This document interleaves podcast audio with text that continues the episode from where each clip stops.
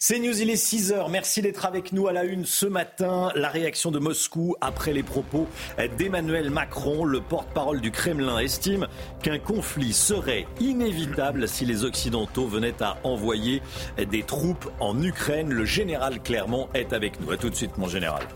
Une femme de 99 ans, 99 ans, attaquée au centre commercial des Ulysses. La vieille dame est tombée. Ses agresseurs l'ont laissée au sol. On va vous raconter ce qui s'est passé. Un fonctionnaire de la ville de Paris s'est fait voler son cartable dans le train, avec à l'intérieur les plans de sécurisation des Jeux Olympiques par la police municipale de Paris. Nos informations dans un instant. Donald Trump remporte la primaire républicaine dans le Michigan. C'est un pas de plus vers l'investiture en vue de la présidentielle. On rejoindra Fanny Chauvin en direct des États-Unis avec nous dans un instant. A tout de suite, Fanny durcir les conditions d'indemnisation du chômage pour inciter les demandeurs d'emploi à reprendre un travail, ça fonctionne. Une étude vient d'être publiée. Lomic Guillot avec nous pour la détailler. La réponse de la Russie après les propos chocs d'Emmanuel Macron, le président de la République n'a pas exclu d'envoyer des troupes occidentales en Ukraine. Après ces propos, l'ambassade russe en France a alerté sur un risque de Troisième Guerre mondiale. Et les États-Unis ainsi que les alliés européens de Kiev se sont euh, tous opposés à tour de rôle aux mots d'Emmanuel Macron. Adrien Spiteri, Maxime Leguet et Amina Tadem. Il n'aura fallu que quelques heures avant que le Kremlin réagisse aux propos d'Emmanuel Macron lundi soir.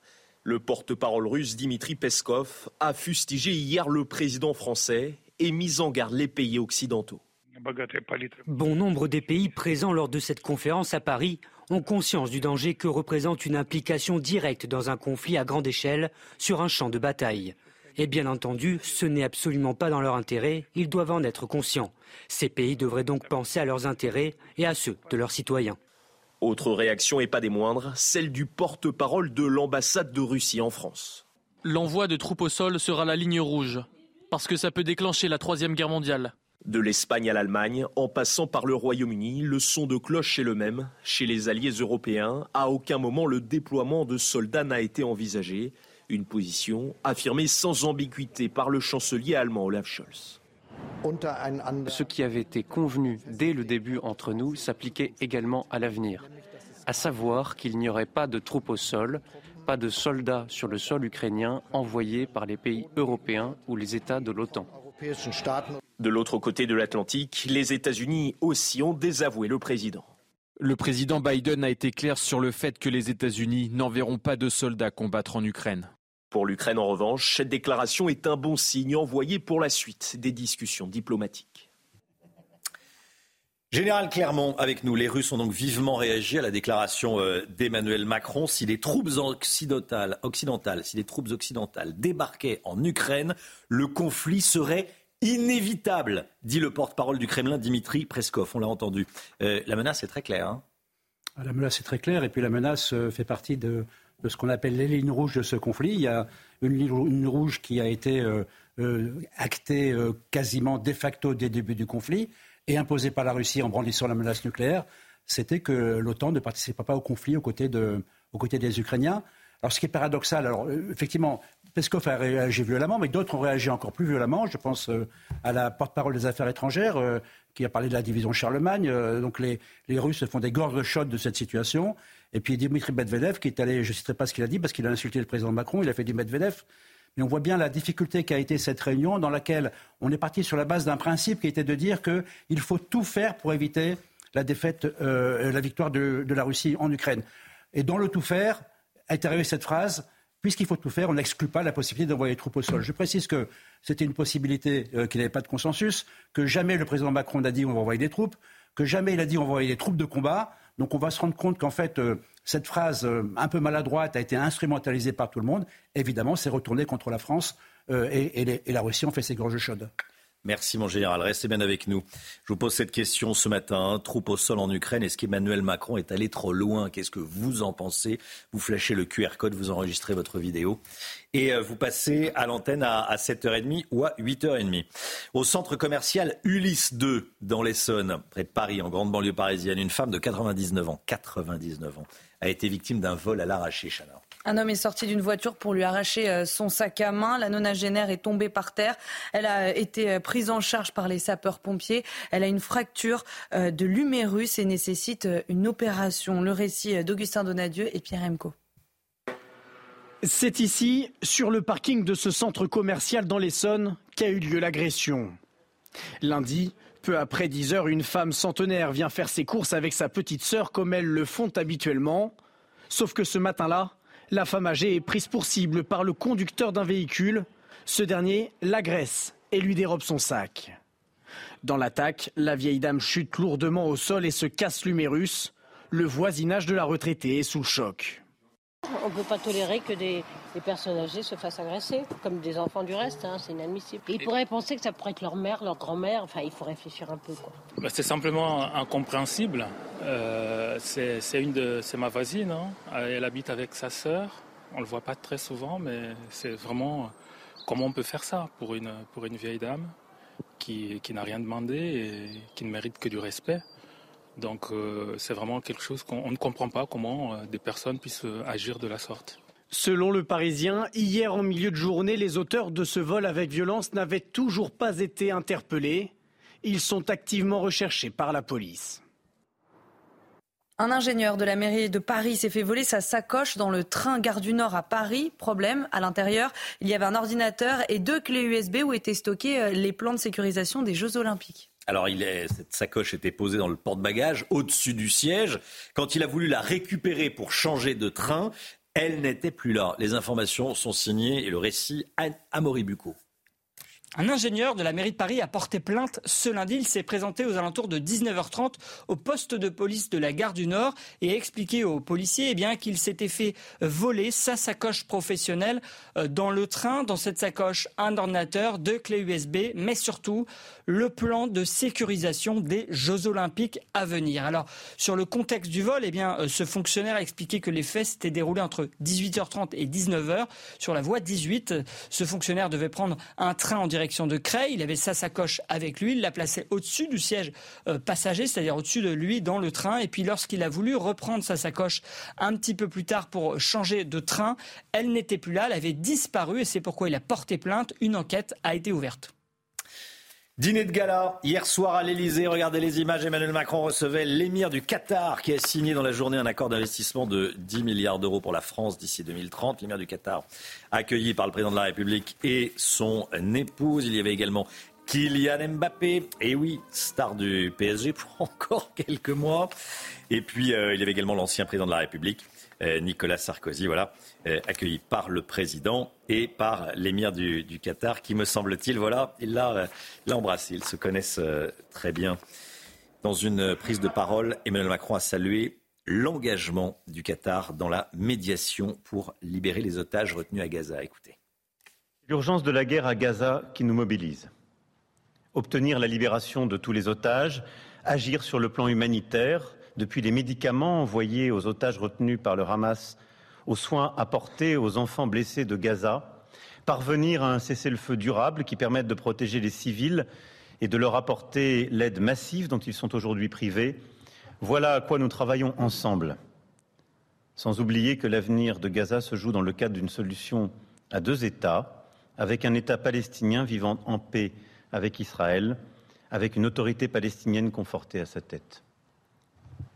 Je tiens, Votre Altesse, à vous redire ma reconnaissance pour votre rôle déterminant et celui de votre diplomatie conduite par cher Mohamed pour la libération des otages et en particulier de nos otages. Marine Le Pen au Salon de l'Agriculture à partir de 9h ce matin. La députée, présidente du groupe RN à, l'Assemblée, va y passer la journée. Gauthier Lebret, on va forcément comparer son accueil à celui euh, du président de la République et à celui de Jordan Bardella. Exactement, Romain. On ne prend pas grand risque en disant qu'elle sera mieux accueillie que Emmanuel Macron. Mais évidemment, toute la question, c'est que va, comment va-t-elle être accueillie par rapport à Jordan Bardella? Donc euh, voilà. Vous savez, on va faire le comparatif comme on l'a fait d'ailleurs entre Gabriel Attal et Emmanuel Macron, le Premier ministre, qui a été largement euh, mieux accueilli que le président de la République. Alors il a été malin hier, Gabriel Attal. Il a dit que s'il avait été euh, mieux accueilli qu'Emmanuel Macron, c'est parce que les fauteurs de troubles étaient simplement venus le week-end et étaient ensuite rentrés chez eux après le week-end. Bon, l'explication n'est pas forcément vraie, mais elle permet de ne vexer personne. Alors Marine Le Pen va déambuler dans le salon, alors que, euh, évidemment, la campagne pour les européennes s'est accélérée ces dernières heures, notamment au salon de l'agriculture. Déjà sur le thème donc de l'agriculture, évidemment, et ensuite, euh, depuis quelques heures, avec la déclaration fracassante d'Emmanuel Macron sur l'envoi possible de euh, troupes au, sol en Ukraine, évidemment sur le terrain de l'Ukraine. C'était d'ailleurs sans doute la seule raison politique à cette déclaration d'Emmanuel Macron, lui permettre de pouvoir cibler le Rassemblement national et ses incointances avec la Russie. Dans ce contexte, son parti est quotidiennement attaqué hein, par la majorité parce qu'on voit bien la volonté de Gabriel Attal et d'Emmanuel Macron jouer euh, le match de ces élections face au Rassemblement national. D'ailleurs, dans cette course aux européennes du 9 juin prochain, il n'y a plus que la majorité et le Rassemblement national qui euh, existent sur la scène politique et médiatique. Hier, Gabriel Attal a accusé euh, le RN d'être des troupes de Poutine en France, rien que ça, à l'Assemblée nationale. Les choses vont encore s'accélérer ce week-end dans cette campagne des européennes avec le premier meeting de Jordan Bardella à Marseille, avant celui de Renaissance la semaine d'après. Ça sera du côté de Lille. Merci Gauthier. Euh, du football avec la qualification de l'Olympique lyonnais pour les demi-finales de la Coupe de France. Une victoire au tir au but face à Strasbourg dans un Groupama Stadium déchaîné, Chana. Les Lyonnais peuvent remercier leur gardien euh, brésilien, Lucas Perry, qui a été euh, le héros de ce match. L'OL l'emporte finalement 4 tirs au but à 3. Le tirage au sort des demi-finales aura lieu demain. Voilà, bravo les Lyonnais. Allez, restez bien avec nous dans un instant. Donald Trump fait un nouveau pas vers l'investiture des Républicains pour la présidentielle. Il devrait être euh, le candidat des Républicains à la présidentielle aux États-Unis à la fin de l'année. C'est incroyable ce qui est en train de se passer aux, États-Unis. Et on le suit, on le suit vraiment quasiment euh, jour après jour dans la, matinale de, de CNews. On va retrouver Fanny Chauvin dans un instant. A tout de suite, restez bien avec nous. Bon réveil à tous. C'est News, il est 6h15 dans un instant. Dans quelques secondes, on va partir aux États-Unis, mais tout d'abord les dernières informations. Chanel Housteau. L'inscription de l'IVG dans la Constitution arrive aujourd'hui au Sénat et les débats s'annoncent compliqués. D'un côté, le gouvernement et la gauche favorables à cette réforme. De l'autre, une partie de la droite encore sceptique devant la formulation retenue par l'exécutif de liberté garantie d'avoir recours à l'IVG.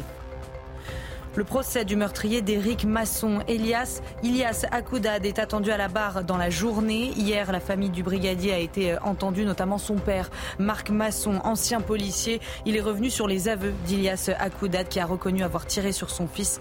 Il a demandé à ce qu'on lui épargne les faux regrets. Et puis les métros parisiens ne s'arrêteront plus en cas de malaise de voyageurs, annonce faite par la présidente de la région Île-de-France, Valérie Pécresse. Selon elle, cette doctrine est absurde. Il est plus logique que la personne attende les secours sur le quai, position soutenue par le SAMU et les pompiers de Paris.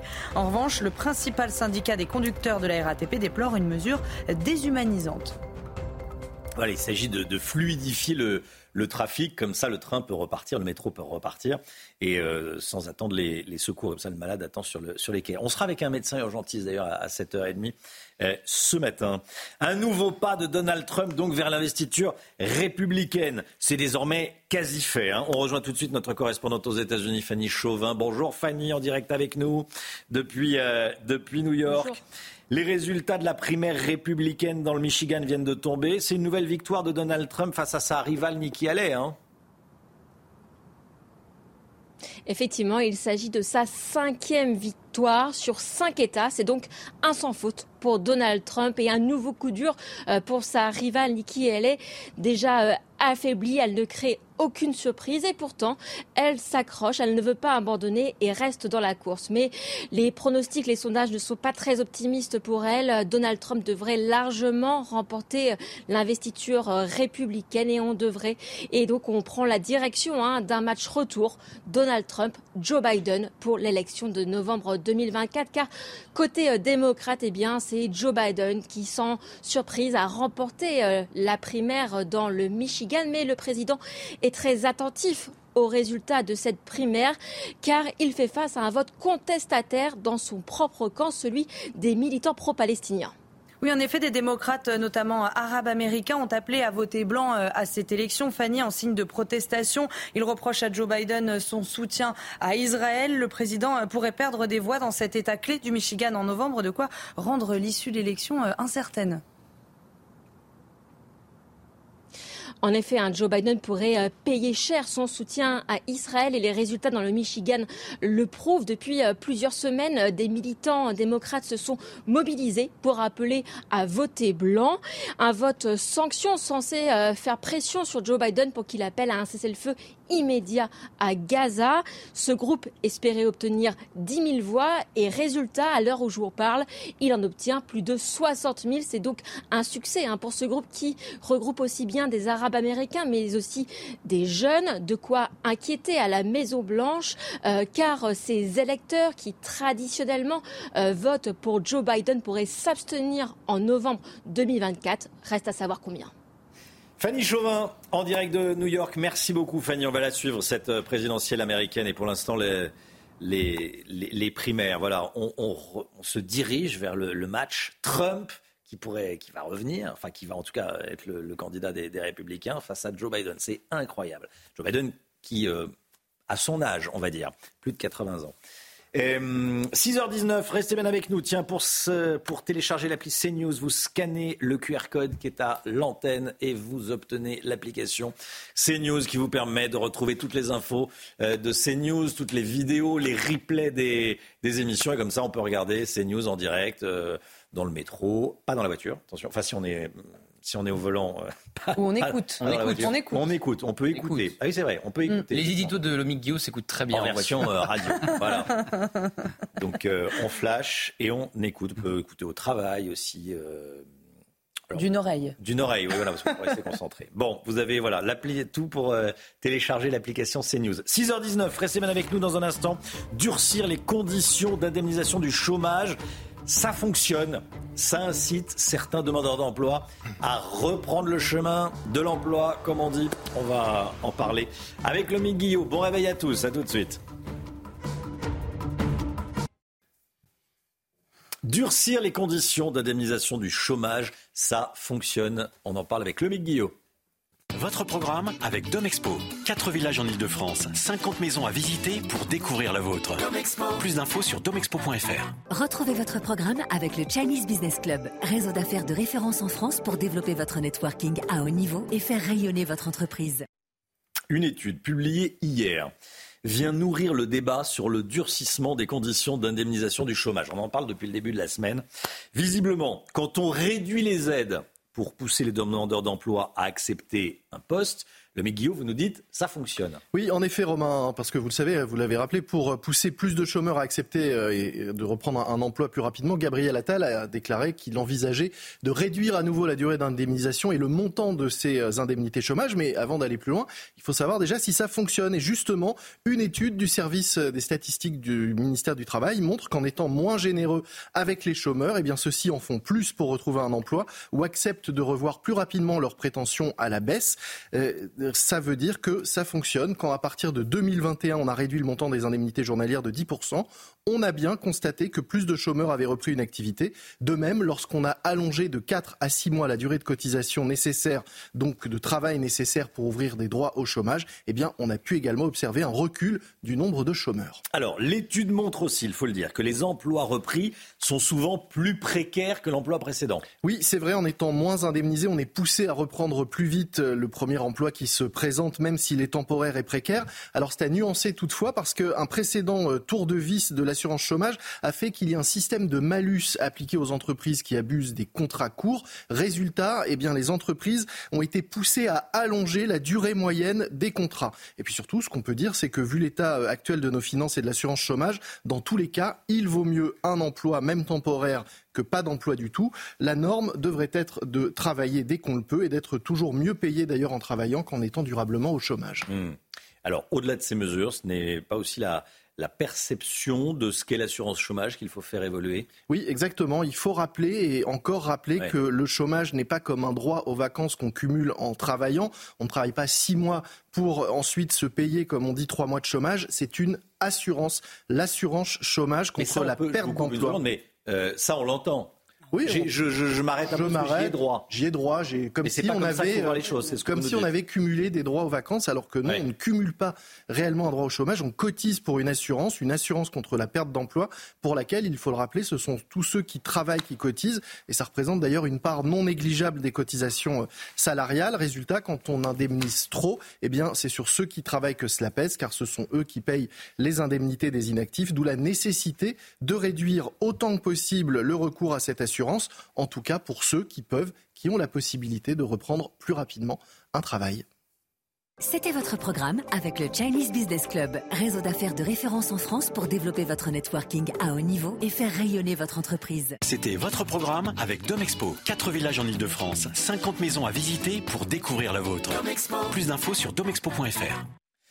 6h26, le temps, et on commence avec la météo des neiges. La météo avec BDOR.fr. L'agence BDOR vous donne accès au marché de l'or physique. L'agence BDOR, partenaire de votre épargne. Place à présent à votre météo des neiges où la prudence sera une nouvelle fois de rigueur en cette journée de mercredi avec au programme un risque d'avalanche particulièrement marqué. Ce sera d'ailleurs le cas du côté d'Oron où il est tombé l'équivalent d'un mètre de neige en seulement 48 heures et donc conséquence, le manteau neigeux est particulièrement instable. Ce sera d'ailleurs le cas du côté de Cotteret avec au programme un temps nuageux aujourd'hui, un risque d'avalanche accru, le tout dans des températures qui restent à peu près conformes au normal de saison. Si vous êtes à Tignes ou encore à Val Thorens, soyez bien prudents. Le risque d'avalanche restera marqué aujourd'hui avec en prime le retour de quelques flocons de neige dans le courant de la journée. C'était la météo avec BDOR.fr. L'agence BDOR vous donne accès au marché de l'or physique. L'agence BDOR, partenaire de votre épargne. Allez, la météo tout de suite avec Alexandra Blanc. La météo avec Groupe Verlaine. Installateur de panneaux photovoltaïques garantie à vie avec contrat de maintenance. Groupe Verlaine, le climat de confiance. Direction les Pyrénées, Alexandra, où il est tombé plus d'un mètre de neige en 48 heures.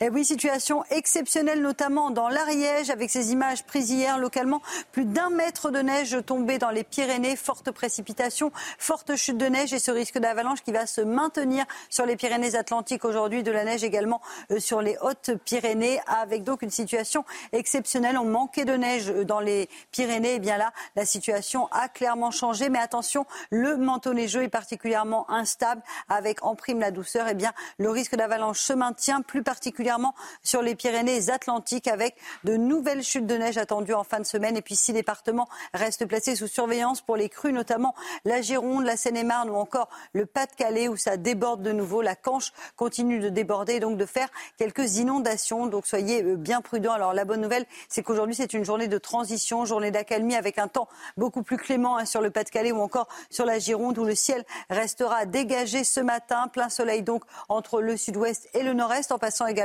euh, par le bassin parisien. On retrouve en revanche un temps un peu plus variable, un petit peu plus instable entre, vous le voyez, l'est des Pyrénées, le massif central ou encore les Alpes avec toujours de la neige et un temps assez nuageux. On attend beaucoup d'eau aujourd'hui euh, du côté de la Corse, sur l'est de la Corse, sur la façade orientale, localement jusqu'à 120, 150 mm de précipitations attendues. Et puis dans l'après-midi, une nouvelle perturbation va arriver euh, par la Bretagne, perturbation assez active. Et puis partout ailleurs, ce sera globalement une belle journée avec du soleil, quelques nuages attendus néanmoins entre le sud-ouest et euh, les Ardennes, du soleil en Méditerranée avec le maintien du vent et toujours un temps très pluvieux euh, sur la Corse. Les températures, elles baissent un peu ce matin, notamment là où le ciel est dégagé. On a quelques gelées actuellement dans l'Oise ou encore euh, du côté d'Orléans dans le Loiret avec moins 1 degré, 4 degrés ce matin à Toulouse ou encore du côté de Clermont-Ferrand et dans l'après-midi, les températures sont à peu près conformes au normal de saison, 12 à 13 degrés en moyenne entre Rennes et Nantes. Vous aurez 12 à Paris, 12 à Besançon et localement jusqu'à 20 degrés à Nice où le soleil sera donc a priori de nouveau au rendez-vous euh, cet après-midi. Chaud l'été, froid l'hiver, c'était la météo avec Groupe Verlaine. Isolation thermique par l'extérieur avec aide de l'État. Groupeverlaine.com 6h30, bienvenue à tous. Merci d'être avec nous à la une des actes de vandalisme. De plus en plus de voitures sont retrouvées par leurs propriétaires avec des pièces en moins, comme le pare-choc ou les phares. Reportage CNews à suivre. La France affaiblie après les propos d'Emmanuel Macron au sujet de l'envoi de troupes en Ukraine. Emmanuel Macron voulait reprendre le leadership européen. Il perd en fait en crédibilité, nous dira le général Clermont. A tout de suite, mon général. Le système judiciaire français est souvent pointé du doigt pour son laxisme. Nouvel exemple dans le Doubs où, écoutez bien, Un homme ayant agressé un médecin n'a écopé finalement que d'un stage de citoyenneté. On va vous raconter ce qui s'est passé. Des affiches contre l'antisémitisme dans les rues de Paris. Hier soir, un collage était organisé pour déconstruire les préjugés antisémites. On était sur place. Et puis le salon de l'agriculture porte de Versailles à Paris où l'on va rejoindre Adrien Spiteri en direct. À tout de suite, Adrien. C'est un phénomène qui prend de l'ampleur. De plus en plus de voitures se font désossées par des voleurs. Les victimes ont la mauvaise surprise de retrouver leur véhicule sans pare-choc, par exemple. Oui, ou sans phare, ou encore euh, sans, euh, sans capot. Vous allez voir euh, des exemples dans ce reportage à Jouy-le-Moutier, dans le Val d'Oise, signé Fabrice Elsner et Michael Dos Santos. Alors j'habite juste là et j'avais garé ma voiture ici. Il n'avait pas de capot, il n'avait pas de phare, il n'avait pas de pare-choc. En janvier dernier, deux semaines seulement après avoir acheté sa voiture d'occasion, Alexandra la retrouve en partie désossée. On croit que c'est pas notre voiture déjà. On n'a pas l'habitude de la voir comme ça. Cette habitante de Jouy-le-Moutier porte plainte. Quelques temps plus tard, les voleurs sont identifiés. C'est des jeunes personnes qui commettent euh, ces vandalismes, qu'on ne peut pas les réprimer par rapport au jeune âge, et qu'ils sont localisés dans les communes voisinantes.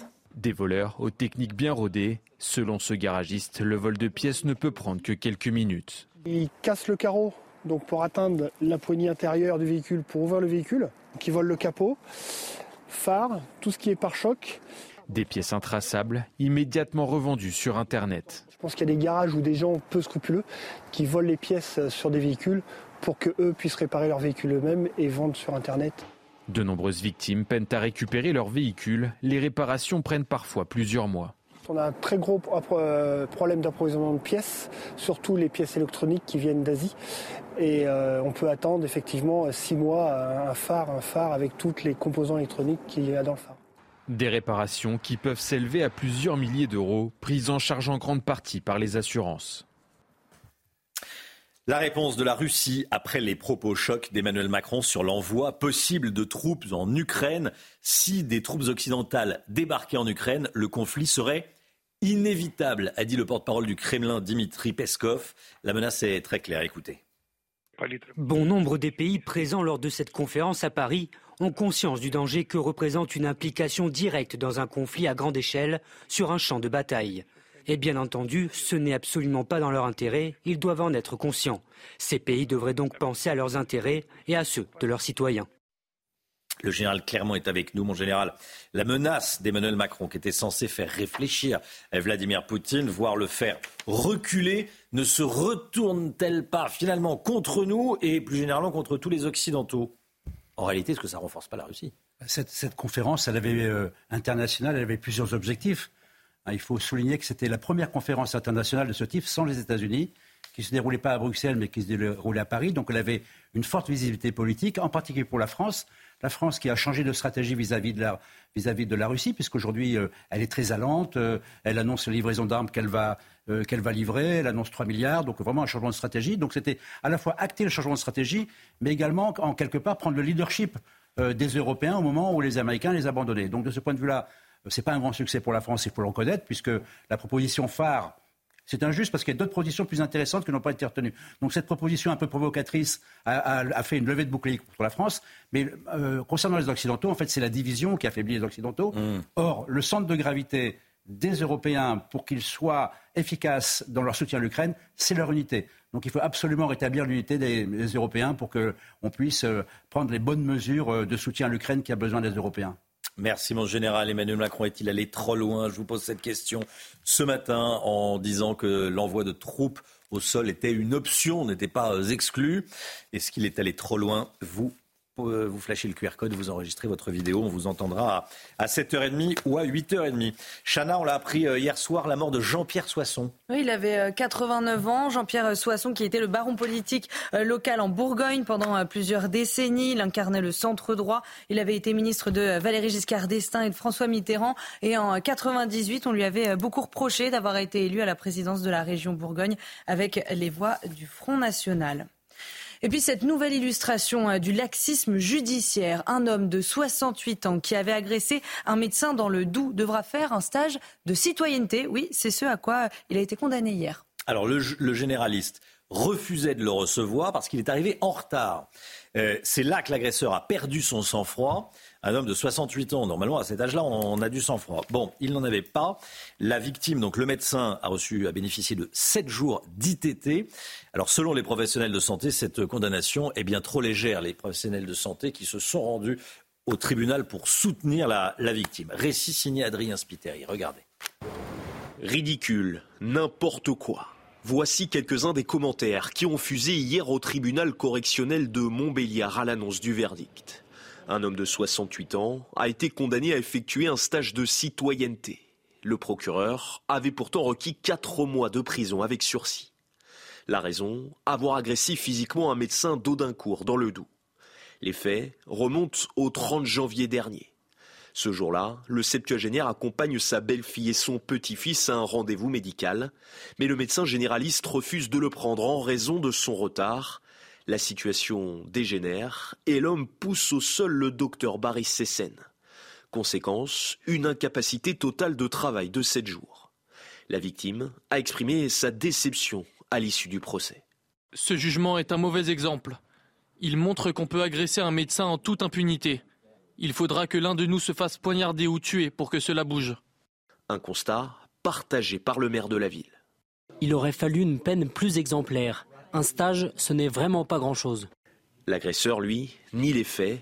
En plus du stage, il a été déclaré inéligible pour deux ans. Voilà, donc stage de citoyenneté inéligible, c'est inadmissible ce qu'a fait cet homme de 68 ans, inadmissible. On arrive chez, chez, le médecin, le médecin vous dit j'ai plus le temps, on se soumet à ce que dit le médecin. C'est scandaleux. Tiens, réaction autour du, autour du plateau. Général Bruno Clermont, vous voyez... Euh... euh un défaut d'autorité qui est, qui est la ouais. marque un peu de la société, oui. Oui, même à 68 ans, c'est pas un gamin, il pourrait, il pourrait maîtriser ses nerfs, l'omic. Bah, ça semble très, très, très, très, très léger comme peine quand même. Oui. C'est toujours pareil. Euh, les peines existent, la loi est bien faite, mais elles ne sont pas euh, appliquées. En réalité, c'est toujours pareil, c'est l'application des lois qui pose problème. Les métros parisiens ne s'arrêteront plus en cas de malaise de voyageurs, et ce afin de fluidifier le trafic. C'est ce qu'a annoncé hier la présidente de la région Île-de-France, Valérie Pécresse. Il y a une nouvelle doctrine qui va s'appliquer, Chana. Hein oui, selon elle, l'ancienne est absurde. Il est beaucoup plus logique que la personne attende les secours sur le quai, position soutenue par le SAMU et les pompiers de Paris. En revanche, le principal syndicat des conducteurs de la RATP déplore une mesure déshumanisante. Voilà, le, malade sera donc soigné et attendra les, les, secours sur le quai. Et le métro pourra repartir et donc euh, circuler. Ça paraît plutôt, euh, plutôt intelligent comme nouvelle, euh, comme nouvelle doctrine. Les, les syndicats ronchonnent à la RATP parce qu'ils disent que ça, ça donne trop de responsabilités aux, aux, conducteurs. Bon, on verra ce que ça donne. On sera à 7h30 avec un médecin, médecin urgentiste. Allez, on part au Salon de l'Agriculture rejoindre Adrien Spiteri. Adrien, le salon n'a pas encore ouvert ses portes. Les agriculteurs sont en train de nourrir les bêtes.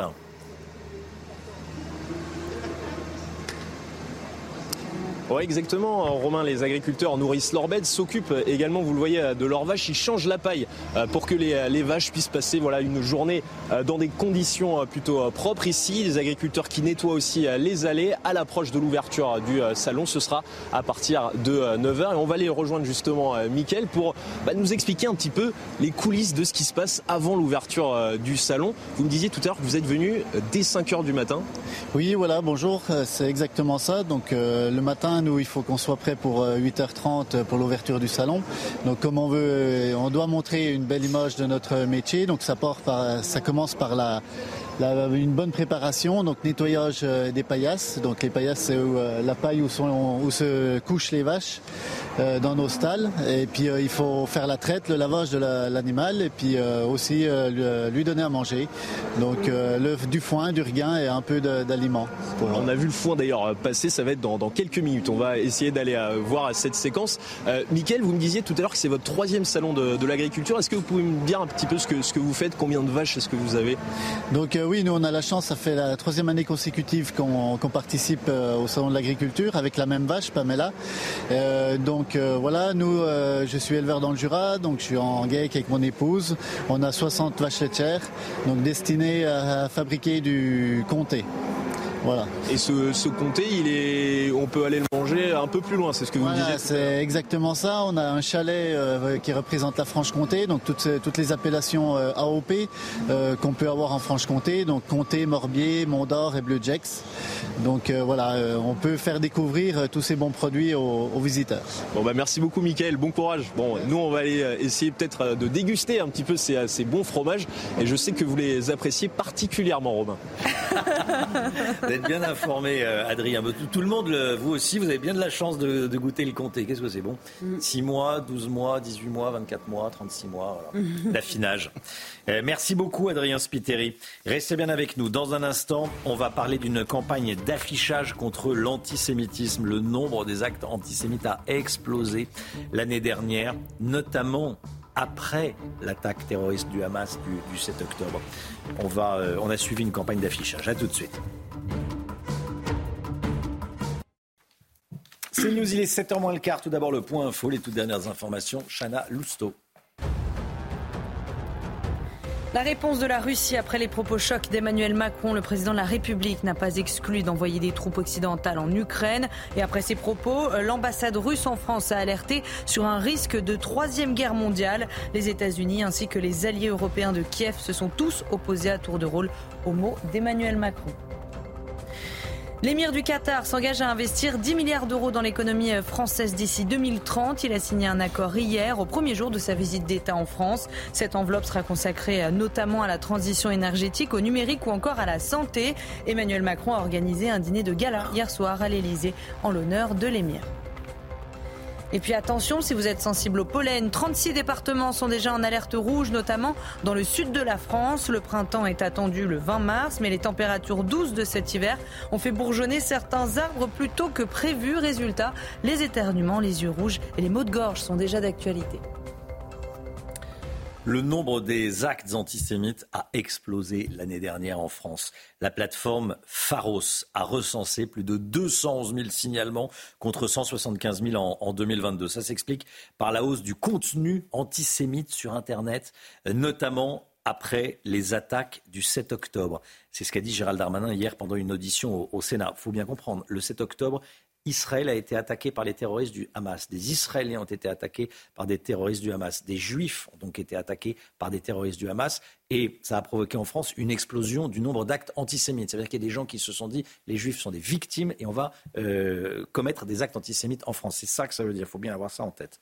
Dans ce contexte, un collectif a lancé une campagne de collage d'affiches à Paris pour dénoncer la haine des Juifs. Leur méthode, déconstruire les stéréotypes concernant euh, cette communauté. Alors pour cela, ils reprennent les affiches de campagne euh, La France Insoumise pour les européennes. Vous savez, les riches votent et vous, on en avait parlé euh, dans la matinale. Eh bien, ça a été remplacé par Les Juifs sont riches et vous. Voyez ce reportage de Maxime Leguet et Thibault Marcheteau.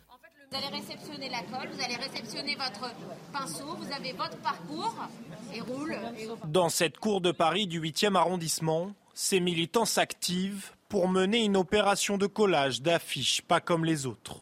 Une initiative du collectif Nous Vivrons. Objectif Dénoncer les stéréotypes antisémites les plus populaires, ceux qui banalisés euh, s'inscrivent durablement dans les consciences, attisent la haine des juifs et excitent euh, la bête antisémite. Des affiches plaquées sur les murs parisiens et des slogans reprenant les codes graphiques de la dernière campagne de la France Insoumise. Une opération menée en catimini, précaution jugée obligatoire dans ce climat de recrudescence de l'antisémitisme.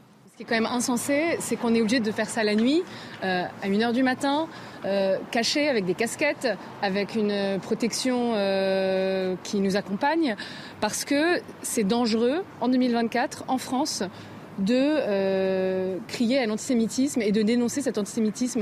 Une campagne de sensibilisation menée à quelques jours de la semaine d'éducation contre le racisme et l'antisémitisme qui aura lieu du 18 au 24 mars. On va continuer à parler de l'Ukraine, de la Russie, de la proposition d'Emmanuel Macron euh, d'envoyer des, troupes. Enfin, cette possibilité, plus précisément que proposition, possibilité euh, qui n'a pas été exclue par le président de la République d'envoyer des troupes occidentales en, Ukraine. On va en parler dans un instant avec vous, Gauthier Lebret. Ça sera l'édito politique, 6h50. Et puis je vous pose cette question ce matin. Est-ce qu'Emmanuel Macron n'est pas allé trop loin En réalité, il a été lâché par les, euh, il a été lâché par les pays européens, tous les Occidentaux, par euh, Washington également.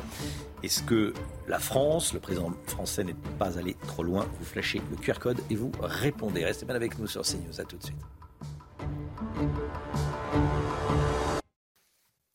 6h52, Emmanuel Macron et l'Ukraine. Retour sur les coulisses d'un fiasco. Gauthier Lebret, le président de la République, très critiqué sur la scène politique française, est lâché par ses alliés européens. Oui, Emmanuel Macron d'un échec euh, à l'autre après sa visite pour le moins euh, mouvementée au Salon de l'Agriculture, euh, avec sa déclaration sur l'envoi de troupes au sol en Ukraine qui ne serait pas exclu. Il a réussi à se faire lâcher un par un par les pays qu'il a réunis lui-même à l'Elysée lundi soir. L'Allemagne, l'Espagne, l'Italie, la Pologne, la République tchèque, la Slovaquie ont tous lâché un par un le président français. Pareil pour l'OTAN. Et alors sur la scène politique nationale, évidemment de la France insoumise au Rassemblement national, du PS aux Républicains, tous, vraiment tous, c'est rare de voir euh, toutes les oppositions dire la même chose, ont condamné la sortie du chef de l'État, parlant, je cite, de folie pour les uns et de légèreté pour les autres. Alors, le ministre des Affaires étrangères, Stéphane Séjourné, a essayé de faire le, le SAV, le service après-vente du président de la République. Oui, euh, il a essayé de nuancer à l'Assemblée nationale les propos du chef de l'État. Il était très mal à l'aise, il hein, faut le dire, Stéphane Séjourné, le nez dans ses fiches. Alors, il a eu une explication étonnante, expliquant que l'envoi de troupes au sol ne ferait pas forcément de nous des co-belligérants. Vous l'annoncez depuis euh, ce matin, Romain, les Russes ne partagent pas vraiment cet avis du ministre des Affaires étrangères. Tout envoi de troupes de l'OTAN sur le front conduira, c'est ce qu'ils disent, à un conflit inéluctable avec le Kremlin. Alors pourquoi le président a-t-il dit ça? Il n'y a visiblement aucun avantage sur la scène euh, politique nationale, internationale. C'est la grande question, Romain. Pourquoi prendre le risque d'être désavoué par tous ses alliés alors qu'il les réunissait quelques heures plus tôt. Et ce n'est pas la première fois. Souvenez-vous quand Emmanuel Macron se rend en Israël et annonce la création d'une coalition internationale contre le Hamas, Personne n'était au courant, même pas son ministre des Armées, et personne euh, ne l'a suivi, aucun allié. Alors, une nouvelle fois, les propos du président ont fait euh, le tour du monde. Il fallait regarder les médias à l'international. On ne parlait que de ça. Alors, il est euh, attaqué de toutes parts sur la scène politique française. Alors, effectivement, pourquoi faire cela? On a développé hier la fameuse stratégie du contre-feu médiatique qu'il a déjà utilisée auparavant. Vous êtes dans une très mauvaise séquence politique. Vous faites une déclaration tonitruante qui va provoquer encore plus de réactions pour braquer les caméras ailleurs. Mais pas seulement. Ensuite, euh, le débat des euh, européennes tournait autour de l'agriculture en défaveur, il faut le dire, de l'exécutif. Depuis 24 heures, le débat est centré sur quoi? Sur l'Ukraine, avec un objectif clair, et on l'a vu hier à l'Assemblée nationale avec euh, Gabriel Attal, reprocher au Rassemblement national ses incointances avec la Russie. La déclaration d'Emmanuel Macron ne serait-elle pas une stratégie de campagne en vue des européennes? On peut se poser la question, car c'est le seul bénéfice qu'il peut en tirer. Merci Gauthier. Je vous pose cette question à ce matin. Est-ce qu'il est allé trop loin, Emmanuel Macron? Dites-moi, dites-nous ce que vous en pensez. Vous euh, flashez le QR code qui va apparaître à l'écran et vous euh, vous enregistrez votre vidéo. Vous connaissez le, principe. 8h10, Sonia Mabrouk reçoit ce matin Christophe Béchu, le ministre de la Transition écologique et de la cohésion des, territoires. Christophe Béchu, qui sera interrogé par Sonia Mabrouk ce matin sur CNews et sur Europe 1. 6h55. Bon réveil à tous. Merci d'être là. Tout de suite, c'est la météo. Alexandra Blanc. La météo avec Groupe Verlaine. Installateur de panneaux photovoltaïques garantie à vie avec contrat de maintenance. Groupe Verlaine, le climat de confiance. Il fait froid ce matin, Alexandra. Oui, en effet, là où le ciel est dégagé, les températures ont tendance à baisser. Retour de quelques gelées matinales, notamment du côté du Montégoal dans le Gard, avec, actuellement moins 2 degrés. Du froid également à Beauvais ou encore à Blois, avec en moyenne près de moins 1 degré. Puis il fait frais également à Orléans. On est autour des 0 degrés. Température donc un peu plus hivernale en cette journée de mercredi, là où le ciel est dégagé. Vous le savez, les températures ont tendance à baisser. C'est donc le cas aujourd'hui. Sept départements restent placés sous surveillance par Météo France, dont les Pyrénées-Atlantiques. Le risque d'avalanche va se maintenir au moins jusqu'à euh, ce matin 10 heures. On a eu localement plus d'un mètre de neige dans les Pyrénées et donc, conséquence, le manteau neigeux est instable. Et puis partout ailleurs, ce sont des vigilances crues puisque certains cours d'eau débordent, notamment en Seine-et-Marne ou encore sur le Pas-de-Calais. La Canche qui déborde de nouveau et donc cette situation reste à surveiller. On a évidemment une pensée pour tous les habitants qui sont donc concernés par ces inondations. Alors aujourd'hui, c'est une journée d'accalmie. On retrouve un temps très variable, très instable entre les Pyrénées, le centre, le Lyonnais ou encore l'est du pays. Attention également aux fortes précipitations attendues du côté de la Corse. On attend localement jusqu'à 155 mm de précipitations sur l'est de la Corse Donc sur la façade orientale de la Corse, et puis alternance de nuages et d'éclaircies sur le nord-ouest. D'ailleurs, dans l'après-midi, une nouvelle perturbation va arriver par la Bretagne, perturbation assez active qui donnera de nouveau euh, de la pluie, mais également du vent. Partout ailleurs, de bonnes conditions, toujours un temps un peu plus mitigé entre le Massif central et les Alpes. On attend une nouvelle fois de la neige sur les Alpes du Sud. Le risque d'avalanche restera réel sur les Pyrénées ou encore sur les Alpes. Et puis, on retrouvera également de bonnes rafales de vent autour du golfe du Lion. Retour du Mistral et de la Tramontane. Ça soufflait déjà hier, ça va souffler bien fort aujourd'hui mais cela aura pour mérite de dégager le ciel, notamment chez nos amis niçois qui vont retrouver un temps sec et ensoleillé. Les températures ce matin, elles s'orientent à la baisse, je vous le disais, retour de quelques gelées, 7 degrés pour le Pays Basque, encore déjà 10 degrés à Nice et dans l'après-midi, les températures resteront à peu près conformes au normal de saison avec en moyenne 12 à Paris, 13 degrés euh, pour Rennes ou encore pour Nantes, vous aurez 11 degrés à Lyon ou encore à Grenoble et localement jusqu'à 20 degrés sous le soleil de Nice. La suite du programme des conditions météo agitées tout au long de la semaine avec un défilé de perturbations atlantiques jeudi, vendredi et samedi. Trois journées agitées avec néanmoins le maintien de la douceur. On retrouvera également de la neige en montagne, notamment pour la journée euh, de vendredi. Donc euh, vraiment ces perturbations qui vont donc s'enchaîner tout au long de la semaine et le week-end s'annonce assez mitigé avec de la pluie, de la neige en montagne. Néanmoins, vous n'aurez pas froid puisque la douceur se maintient au nord comme au sud. Chaud l'été, froid l'hiver, c'était la météo avec Groupe Verlaine. Isolation thermique par l'extérieur avec aide de l'État. Groupeverlaine.com il est bientôt 7h. Merci d'être avec nous. L'équipe de la matinale est là, comme tous les matins. On est avec Chana Lousteau, Gauthier Lebret, Alexandra Blanc. Le général Clermont est avec nous ce matin. Et le Guillot pour l'économie, évidemment. À la une ce matin, la réaction de Moscou après les propos d'Emmanuel Macron.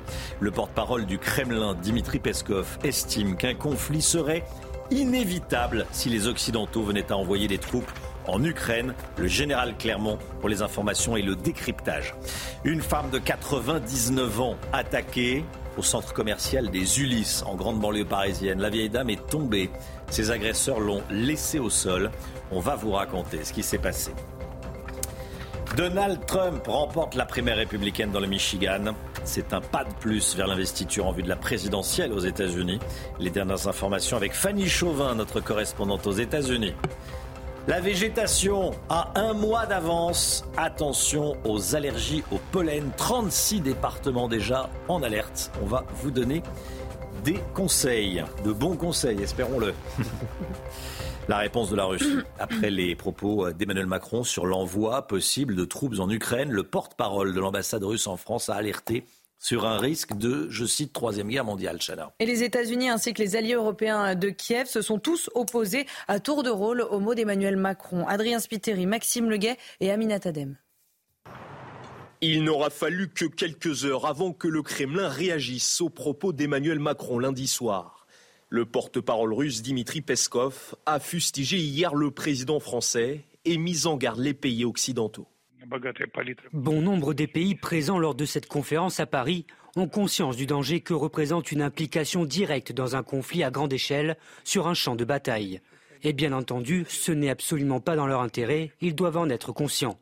Ces pays devraient donc penser à leurs intérêts et à ceux de leurs citoyens. Autre réaction et pas des moindres, celle du porte-parole de l'ambassade de Russie en France. L'envoi de troupes au sol sera la ligne rouge, parce que ça peut déclencher la Troisième Guerre mondiale. De l'Espagne à l'Allemagne, en passant par le Royaume-Uni, le son de cloche est le même. Chez les alliés européens, à aucun moment le déploiement de soldats n'a été envisagé. Une position affirmée sans ambiguïté par le chancelier allemand Olaf Scholz.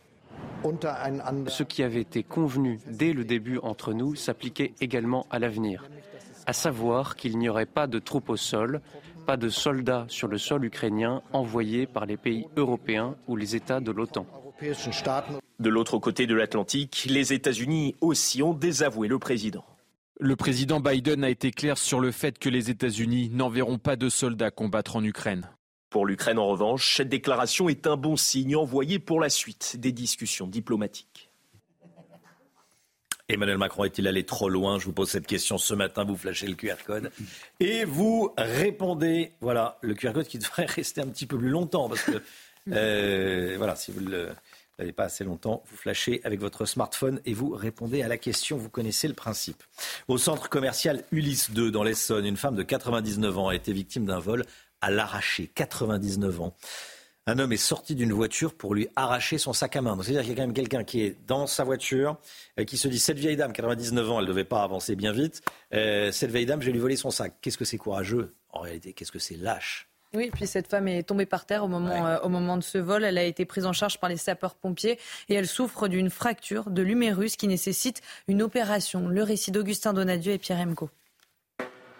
C'est ici, sur le parking de ce centre commercial dans l'Essonne, qu'a eu lieu l'agression. Lundi, peu après 10 heures, une femme centenaire vient faire ses courses avec sa petite sœur comme elles le font habituellement. Sauf que ce matin-là, la femme âgée est prise pour cible par le conducteur d'un véhicule. Ce dernier l'agresse et lui dérobe son sac. Dans l'attaque, la vieille dame chute lourdement au sol et se casse l'humérus. Le voisinage de la retraitée est sous choc. On ne peut pas tolérer que des, personnes âgées se fassent agresser, comme des enfants du reste, hein, c'est inadmissible. Ils pourraient penser que ça pourrait être leur mère, leur grand-mère, enfin il faut réfléchir un peu. Bah, c'est simplement incompréhensible. Euh, c'est ma voisine, hein. elle habite avec sa sœur, on ne le voit pas très souvent, mais c'est vraiment comment on peut faire ça pour une, pour une vieille dame qui, qui n'a rien demandé et qui ne mérite que du respect? Donc euh, c'est vraiment quelque chose qu'on ne comprend pas comment euh, des personnes puissent euh, agir de la sorte. Selon le Parisien, hier en milieu de journée, les auteurs de ce vol avec violence n'avaient toujours pas été interpellés. Ils sont activement recherchés par la police. Marine Le Pen au Salon de l'Agriculture à partir de 9h ce matin. La présidente du groupe Rassemblement National à l'Assemblée va y passer la journée. Gauthier Lebret, on va comparer son accueil à celui qui a été réservé au président de la République, petit 1. On va également comparer son accueil à celui réservé à Jordan Bardella. Elle sera mieux accueillie qu'Emmanuel Macron, ça c'est certain. Est-ce qu'elle sera mieux accueillie que Jordan Bardella? C'est toute la question, puisqu'évidemment, euh, les journalistes que nous sommes euh, peuvent y voir une rivalité entre les deux en vue de la euh, prochaine présidentielle. Elle va devoir aussi clarifier la ligne du Rassemblement national sur plusieurs points précis suite à cette crise agricole. On attend une prise de parole de Marine Le Pen sur les prix planchers. Le Rassemblement national est-il pour ou contre les prix planchers? Pourquoi il y a un trouble? Parce que Jordan Bardella, en 24 heures, a dit d'abord que le RN était pour, avant de dire que le RN est contre les prix planchers. Ça a créé un trouble chez les députés qui attendent euh, de Marine Le Pen qu'elle clarifie la position du Rassemblement euh, national. Ce matin, elle devrait se déclarer en faveur euh, des prix planchers. On attend aussi sans doute une clarification sur la politique agricole commune. Un temps, le RN a critiqué la PAC avant de revenir sur ses propos. Et puis, évidemment, le Rassemblement national et Renaissance s'affrontent dans les couloirs du Salon de l'agriculture depuis l'ouverture. Ça a commencé avec Emmanuel Macron qui a, accusé le RN d'être derrière son très mauvais accueil dernier avec euh, la coordination euh, rurale. Donc euh, ce salon de l'agriculture est devenu en fait le cadre de ce début de campagne pour les européennes depuis samedi et les choses vont s'accélérer en fin de semaine puisque premier meeting pour les européennes de Jordan Bardella à Marseille dimanche avant celui de Renaissance qui va officialiser sa candidate demain Valérie Ayer. Ça sera donc la semaine prochaine à Lille pour le meeting de Renaissance. Gauthier Lebret, merci Gauthier. Cette information de la nuit, Donald Trump remporte la primaire des Républicains dans le Michigan. Oui, c'est un nouveau pas franchi pour lui vers l'investiture républicaine. Toutes les informations de notre correspondante aux États-Unis, Fanny Chauvin. Il s'agit de la cinquième victoire de Donald Trump après le vote de cinq États. C'est donc un sans faute pour le milliardaire et un nouveau coup dur pour sa rivale Nikki est Déjà affaiblie, eh bien, elle ne crée aucune surprise et pourtant, elle décide de rester dans la course. Mais il faut dire hein, que les pronostics, les sondages ne sont pas très optimistes pour elle. Donald Trump devrait largement remporter l'investiture républicaine. On prend donc la direction d'un match retour. Donald Trump-Joe Biden pour l'élection de novembre 2024 car de son côté, eh bien, le président américain a lui aussi remporté largement euh, la primaire dans le Michigan, mais Joe Biden ne fait pas totalement consensus. En effet, des démocrates, notamment des Arabes américains et des jeunes, ont voté blanc en signe de protestation. En effet, ils reprochent au président euh, Joe Biden son soutien à Israël.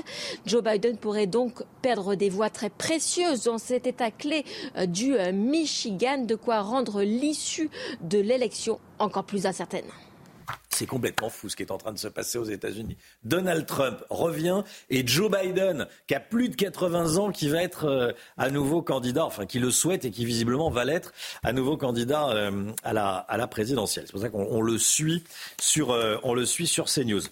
Attention, si vous êtes sensible au pollen, 36 départements sont déjà en alerte. Les températures douces de cet hiver ont fait bourgeonner certains arbres plus tôt que prévu. Et résultat, les éternuements, les yeux rouges ou encore euh, les maux de gorge sont déjà euh, d'actualité. Tony Pitaro et Augustin Donadieu.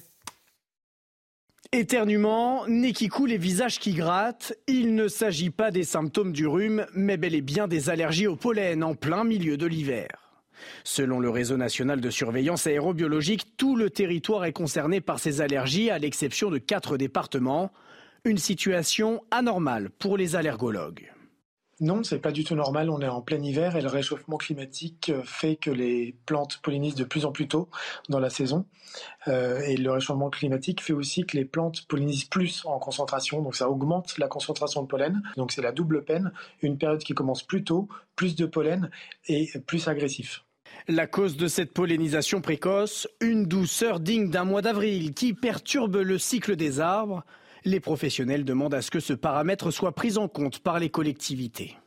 Il faut un vrai sursaut politique, il faut une vraie politique d'aménagement euh, et de plantation, qu'on remette tout à plat. On voit bien que grâce aux efforts des botanistes et à l'avancée de la science, on sait quelles plantes sont à faible pouvoir allergisant et lesquelles sont à fort pouvoir allergisant. En France, 25% de la population est allergique au pollen. C'est trois fois plus qu'au début des années 2000, selon l'Institut national de la santé et de la recherche médicale. Écoutez bien, ils ont passé une partie de la nuit bloqués dans un ascenseur de la Tour Eiffel à 30 mètres de hauteur. De 4 heures à 8 heures du matin, l'ascenseur est resté coincé entre le premier étage et le rez-de-chaussée avec trois employés à l'intérieur qui venaient de terminer leur mission. Ils prennent l'ascenseur pour redescendre il reste coincé. Alors la société euh, d'exploitation de la Tour Eiffel affirme qu'ils n'ont couru aucun danger, mais dans le Parisien, euh, l'un d'eux raconte avoir eu la peur de sa vie. On le comprend. Quand on regarde en bas, dit-il, on a l'impression que ce n'est rien, mais c'est tétanisant d'en haut, surtout quand on a le vertige comme moi. J'ai vu ma vie défiler et un de mes collègues pensait vraiment que c'était la fin. Ils ont finalement été évacués en rappel par les, euh, par les pompiers. Parce que l'ascenseur a eu des soubresauts. Hein. Oui, oui, oui. L'ascenseur a eu des soubresauts. Donc ils se dit, on va s'écraser. Euh, la direction de la Tour Eiffel, ne vous inquiétez pas, aucun souci, il y a des systèmes de sécurité. Décidément, cette Tour la Eiffel. La descente en rappel Quelle horreur. ça aussi, doit être, euh, Non, mais la descente ils travaillent de nuit, ils prennent l'ascenseur, on va redescendre, paf, ils restent bloqués 4 heures. Bon, voilà, on vous raconte cette, euh, cette histoire. Décidément, effectivement, la Tour Eiffel, va peut-être falloir que la mairie de Paris se réveille et, la, et mette quelques, un peu d'argent pour, la, pour la réparer. l'ascenseur est mal entretenu. Oui. Mm. Euh, c'est quand même c'est la Tour Eiffel, hein, c'est le symbole de, de, la capitale, voire le symbole du, du pays. Bon, et allez. Ça dit quelque chose. Que même, ça, que même ça s'effondre, ça dit quelque chose. Il est 7h10. Dans un instant, on retrouvera le général Bruno Clermont, la situation euh, en Ukraine et les réactions après la, prise de parole du président de la République. Un risque de troisième guerre mondiale. C'est ce qu'a euh, déclaré hier le porte-parole de l'ambassadeur de Russie en France et le porte-parole du Kremlin qui dit que le, conflit serait inévitable hein, si euh, des troupes occidentales débarquaient en Ukraine. Le général Bruno Clermont avec nous dans un instant. Bon réveil à tous. Restez bien avec nous sur CNews. À tout de suite.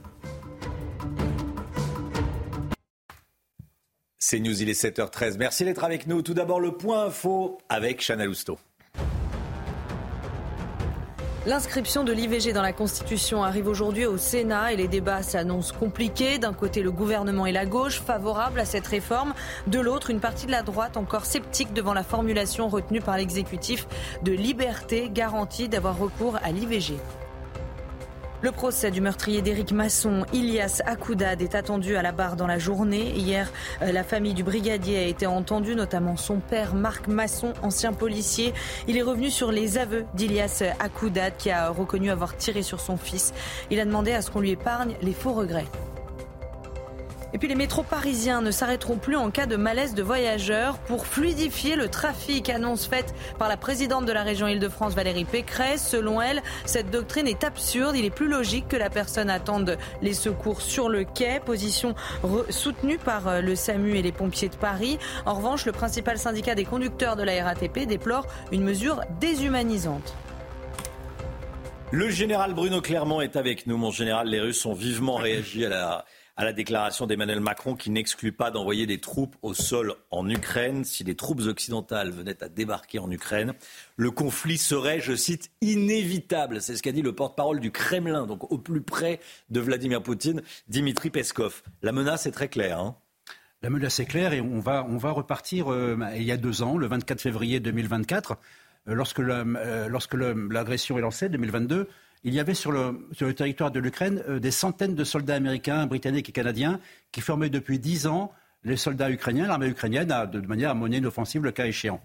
Eh bien, instantanément, tous ces soldats ont quitté le territoire de l'Ukraine à la demande euh, du président Biden, et plus un seul soldat occidental n'était présent sur le territoire de l'Ukraine, parce que les, Russes ont tout de suite annoncé ce qu'on appelle la, la sanctuarisation agressive. Ils ont menacé l'OTAN d'une troisième guerre mondiale et d'une guerre nucléaire en disant si vous intervenez en Ukraine, à ce moment-là, il y aura une guerre mondiale. À partir de ce moment-là, c'était une ligne rouge, effectivement, et cette ligne rouge, elle a été écornée par le président Macron hier, ce qui a valu euh, les réactions euh, assez fermes euh, de tous les Européens. Hmm. Cette menace d'Emmanuel Macron, qui était censée faire réfléchir Vladimir Poutine, euh, voire le faire reculer, ne se retourne-t-elle pas contre nous et contre tous les Occidentaux? En réalité, ça, ça renforce la, Russie. Oui, vous avez il est important de rappeler qu'elle s'est simplement évoquée. On n'a pas dit qu'on allait envoyer des soldats. Bien sûr. Et donc, ça, ça a quand même provoqué une surréaction. Mais quand le président français dit ça, ça a un poids. C'est un, poids très lourd, bien Non, on n'en parlerait pas. Alors, il faut regarder d'abord la France. La France, effectivement, est affaiblie. C'est la plus affaiblie parce qu'à l'occasion de cette réunion, elle comptait bien euh, afficher sa nouvelle stratégie, euh, beaucoup plus guerrière, euh, mobiliser les Européens pour qu'ils fassent les efforts nécessaires, et puis finalement prendre le leadership européen. On a vu que ça ne s'est pas vraiment passé comme ça, mais les Européens sont également affaiblis parce qu'ils sont apparus divisés. Or, c'est l'unité des Européens qui va faire le poids de la, solidité de la réponse et de l'aide aux Ukrainiens. Mais en fait, ce n'est pas ça qui affaiblit le plus les, Occidentaux. Ce qui nous affaiblit le plus, le plus en ce moment, ce n'est pas la phrase du président Macron, ce n'est pas la polémique, c'est le fait que les 60 milliards d'aide militaire essentiellement des Américains est toujours bloqué et les Ukrainiens n'auront pas d'obus, n'auront pas de missiles, n'auront pas de quoi résister à une nouvelle offensive de la Russie. C'est ça qui nous affaiblit. Ce qui est certain, c'est qu'on pourrait envoyer des hommes à des fins de formation, mais pas de combat. Stéphane Séjourné, le ministre des Affaires étrangères, a dit que nous ne dépasserions pas le seuil de belligérance. Là aussi, les mots sont très très importants en diplomatie. Le seuil de belligérance. Comment est-ce que vous définiriez cette, euh, ce seuil de belligérance, cette fameuse ligne rouge à ne pas dépasser? Alors il y a deux lignes rouges. Avant de, donner la deuxième, j'ai parlé de la première. La première a été évoquée par le, ministre des Affaires étrangères. C'est d'ailleurs la même discussion a été reprise par le ministre des Armées lors d'une audition au Sénat qui a eu euh, l'Assemblée nationale qui a eu lieu. L'idée de la France, n'était pas d'envoyer des combattants combattre en première ligne avec les Ukrainiens contre les Russes. C'était plutôt de mettre euh, des, soldats, alors des combattants, des, en, derrière le front pour faire de la formation, pour faire du déminage, pour faire des missions de soutien à l'armée ukrainienne. Mais une fois qu'on met des, uniformes sur le théâtre ukrainien, un uniforme, c'est un uniforme. Qu'ils combattent ou qu'ils ne combattent pas, pour les Russes, c'est euh, l'entrée en guerre euh, de ces pays-là comme belligérants. Donc ça, c'est une ligne rouge. La première ligne rouge, je l'ai rappelé au début, c'est que pas de soldats de l'OTAN en Ukraine qui vont, peuvent affronter directement et pas d'entrer en guerre de l'OTAN contre la Russie, parce que ça, c'est euh, une escalade garantie. Hmm. Et puis la deuxième ligne rouge qui est un peu plus difficile à comprendre, mais je pense que je vais l'expliquer, c'est que depuis le début, les Américains, les Occidentaux disent à l'Ukraine on vous donne du matériel militaire, on vous donne des missiles, on vous donne euh, des chars, mais vous n'avez pas le droit d'utiliser tous ces équipements, tous ces missiles contre le territoire de la Russie. Donc une deuxième raison qui pourrait faire de nous des belligérants, c'est que, les armements que nous livrons à l'Ukraine on autorise l'Ukraine à les utiliser contre les territoires de la Russie. La seule évolution qu'il y a eu dans ces dernières semaines, c'est le fait que les Alliés, et la France en particulier, a autorisé que les Ukrainiens utilisent les fameux missiles Scalp, des missiles de croisière longue portée, euh, ils sont utilisés contre sur le territoire de la Crimée contre la flotte euh, russe en mer Noire, qui jusqu'à présent était une petite ligne rouge. Hmm. Celle-ci vient de sauter. Mais les deux autres restent et sont essentiels pour qu'il n'y ait pas d'escalade dans ce conflit l'armée française a euh, publié sur le réseau social X ces images. Regardez, décollage sur alerte et interception d'un avion de reconnaissance et de renseignement russes au large des côtes estoniennes par les Mirage 2000 français. Objectif protéger l'espace aérien de nos alliés baltes. On va les voir euh, tourner ces, images. Vous pouvez nous les commenter, euh, Général Bruno Clermont Écoutez, c'est une mission qui se produit euh, régulièrement. L'OTAN assure à tour de rôle la protection des espaces aériens des pays baltes qui n'ont pas d'aviation. Les pays baltes ont, des armées très très faibles. Donc c'est l'OTAN dans la mission de réassurance qui réalise cette mission. Et là, c'est le tour des Français, des Mirage 2000-5 de la base de Luxeuil, qui sur interception décolle et, rappelle aux intrus militaires mmh. russes qu'ils ne peuvent pas rentrer dans l'espace aérien des pays baltes. Donc nous assurons par délégation euh, la, souveraineté aérienne des pays baltes. Et c'est des, mesures. C'est quoi comme avion russe, ça? Ça, c'est un avion de reconnaissance russe, oui. Qui va faire de, l'espionnage électronique, des photos. À partir du moment où vous évoluez dans l'espace aérien international, vous faites ce que vous voulez. C'est pour ça que les avions français volent également, volent actuellement régulièrement, mhm. les avions de l'OTAN, au-dessus de la mer Noire, dans l'espace international, et font du renseignement, de l'écoute euh, électronique. Ça fait partie de, des possibilités qu'offrent les espaces internationaux. Et c'est la guerre autour de la guerre. On s'écoute. Et on se frôle en se disant euh, je sais, je te vois. On s'écoute, euh, les Russes provoquent. du côté de l'OTAN, on calme les provocations, puisque le but, je le rappelais, c'est pas d'escalade. Mm. Donc il faut faire très attention. Il faut beaucoup de maîtrise de soi de la part des pilotes. Mais ce sont des missions qui sont pratiquées pas tous les jours, mais peut-être tous les deux jours, en tout cas dans cette région.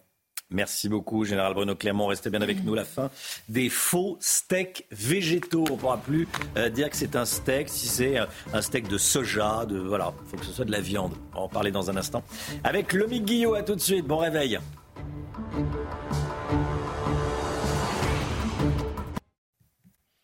7h24, on va parler des, des steaks végétaux. On n'a plus le droit de ah dire que ça s'appelle un steak. On en parle avec Lomi Guillot. Votre programme avec Domexpo. 4 villages en Ile-de-France, 50 maisons à visiter pour découvrir la vôtre. Plus d'infos sur domexpo.fr. Retrouvez votre programme avec le Chinese Business Club, réseau d'affaires de référence en France pour développer votre networking à haut niveau et faire rayonner votre entreprise.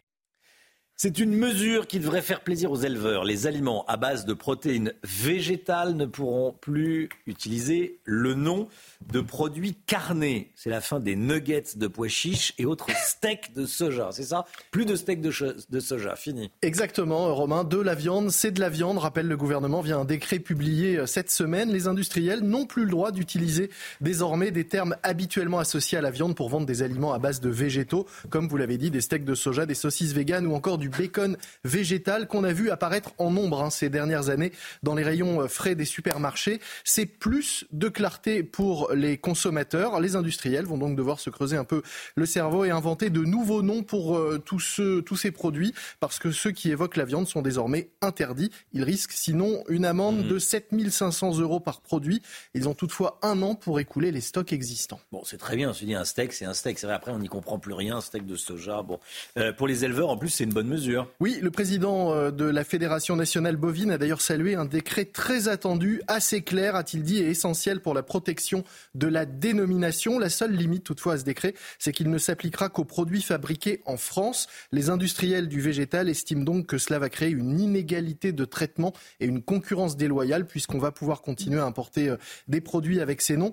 Il y a toutefois une autre mesure hein, très attendue par les euh, éleveurs, une mesure annoncée par euh, Gabriel Attal dès son discours de politique générale, l'interdiction ou au minimum l'encadrement très sévère mmh. de la viande de synthèse. Vous savez, c'est de la viande créée en réalité en laboratoire, hein, in vitro, à nouveau, pour qu'on ne fasse pas passer pour de la viande, euh, ce qui n'en est pas. Alors qu'est-ce qui reste autorisé? Alors, certains produits transformés à base de végétaux, à condition qu'ils contiennent quand même de la viande dans une quantité euh, non négligeable, comme, euh, oui, on l'apprend avec, euh, à l'occasion de ce décret, de l'andouille, du chorizo, des cordons bleus ou encore du saucisson. Un saucisson pourra désormais contenir jusqu'à 5% de protéines végétales. Il faudra toutefois que l'affichage soit clair. Rappelons aussi qu'il existe déjà une interdiction de ce type pour les produits laitiers. Chorizo, attends, je vous coupe, mais pour bien comprendre, dans le chorizo, l'andouille, oui, on, peut mettre des protéines végétales. On peut en mettre. Il faut que ce soit indiqué, mais on peut en mettre. Ah oui, les, spécialistes de l'andouille et, de la, et du chorizo. Et on n'en manque pas. De... Tomber à la renversée. on n'en manque pas.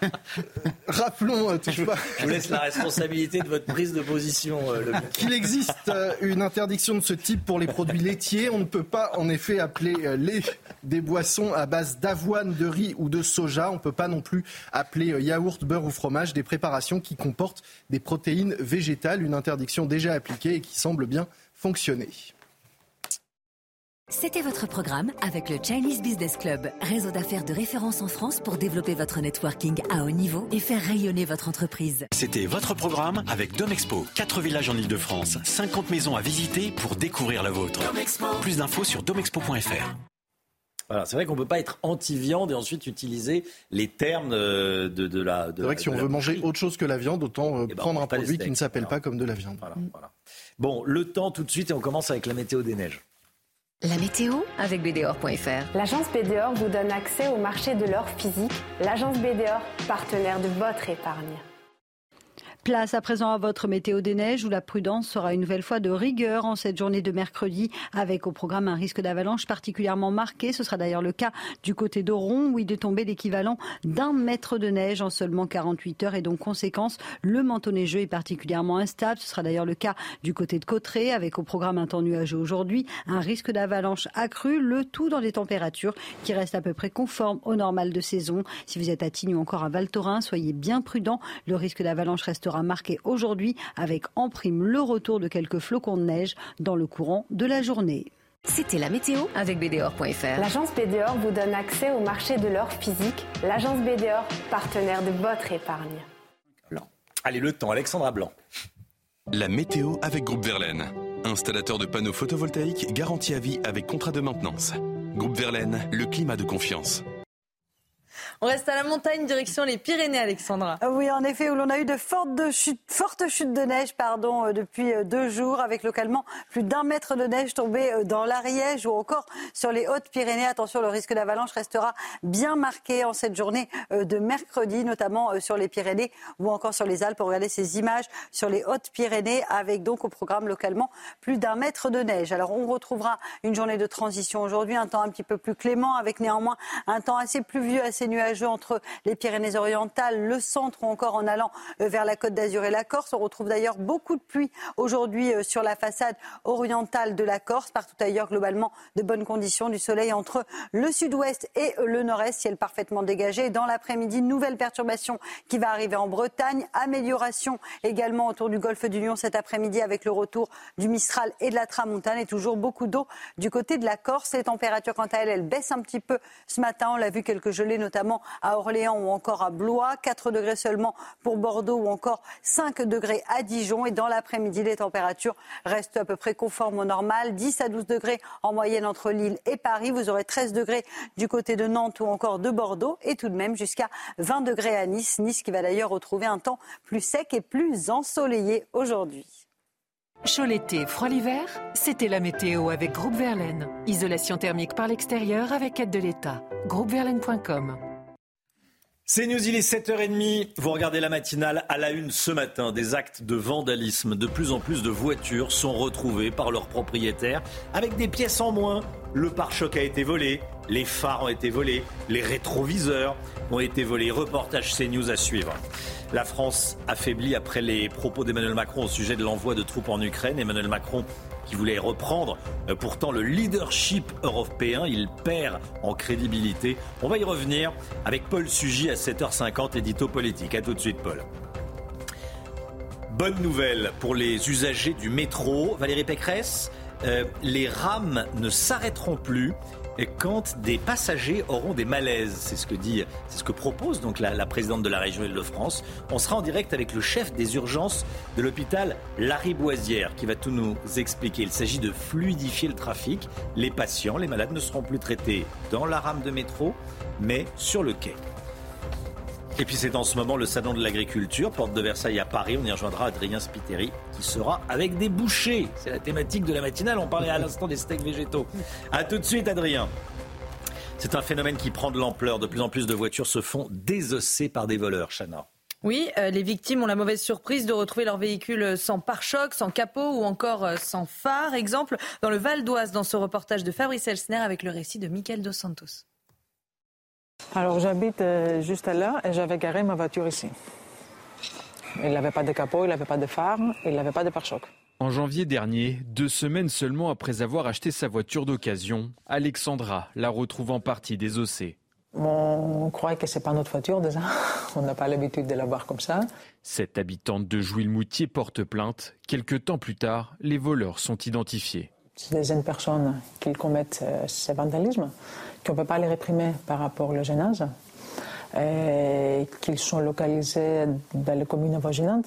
Des voleurs aux techniques bien rodées. Selon ce garagiste, le vol de pièces ne peut prendre que quelques minutes. Ils cassent le carreau donc pour atteindre la poignée intérieure du véhicule, pour ouvrir le véhicule, qui volent le capot, phare, tout ce qui est pare-choc.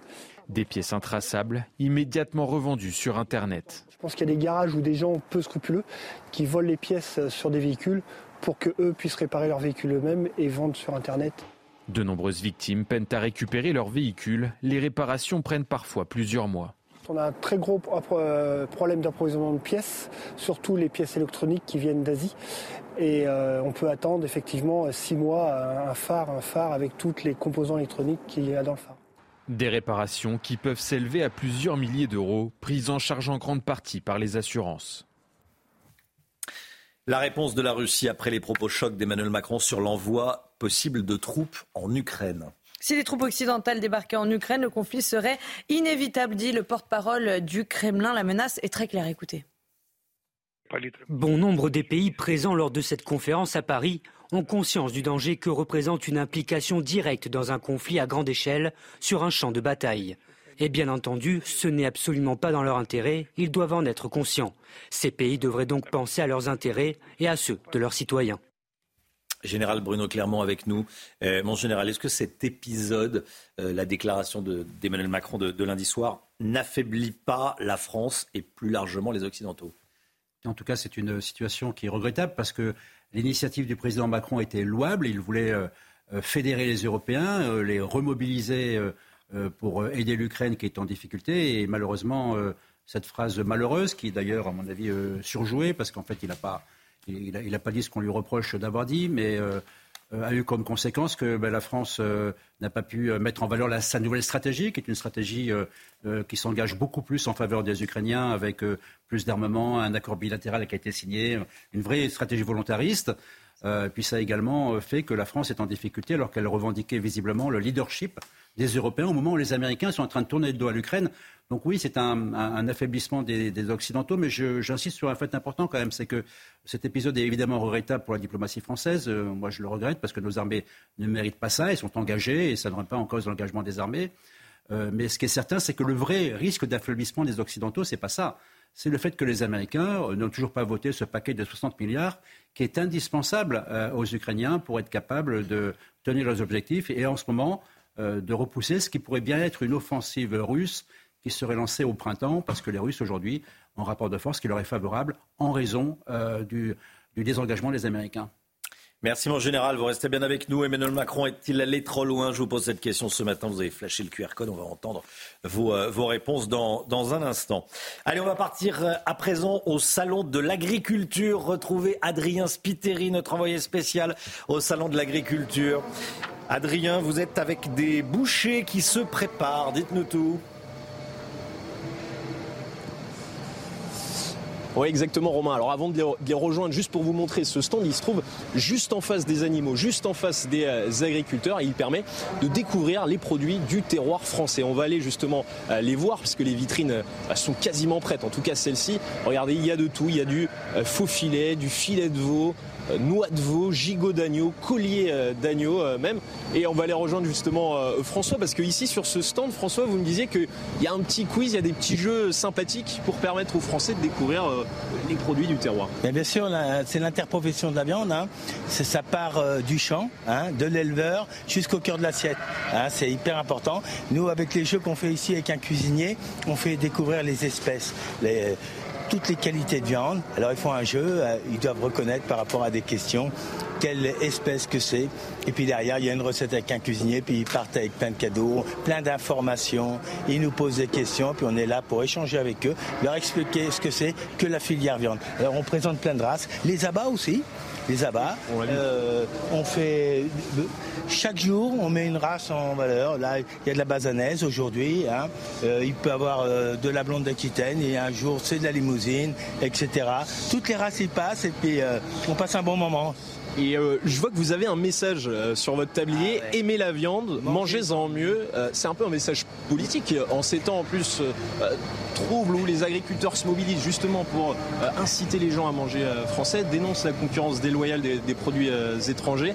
Qu'est-ce que ça veut dire ce message? Eh ben, Ça veut dire mangez-en mieux, c'est-à-dire que l'éleveur il fait un très très beau produit aujourd'hui. Il fait un travail extraordinaire euh, sur le terrain et nous, nous travaillons avec les éleveurs. Avec Interbev, la Confédération de la boucherie française aujourd'hui, qu'est-ce qu'on a choisi avec euh, Jean-François Guillard, qui est président confédéral et président d'Interbev?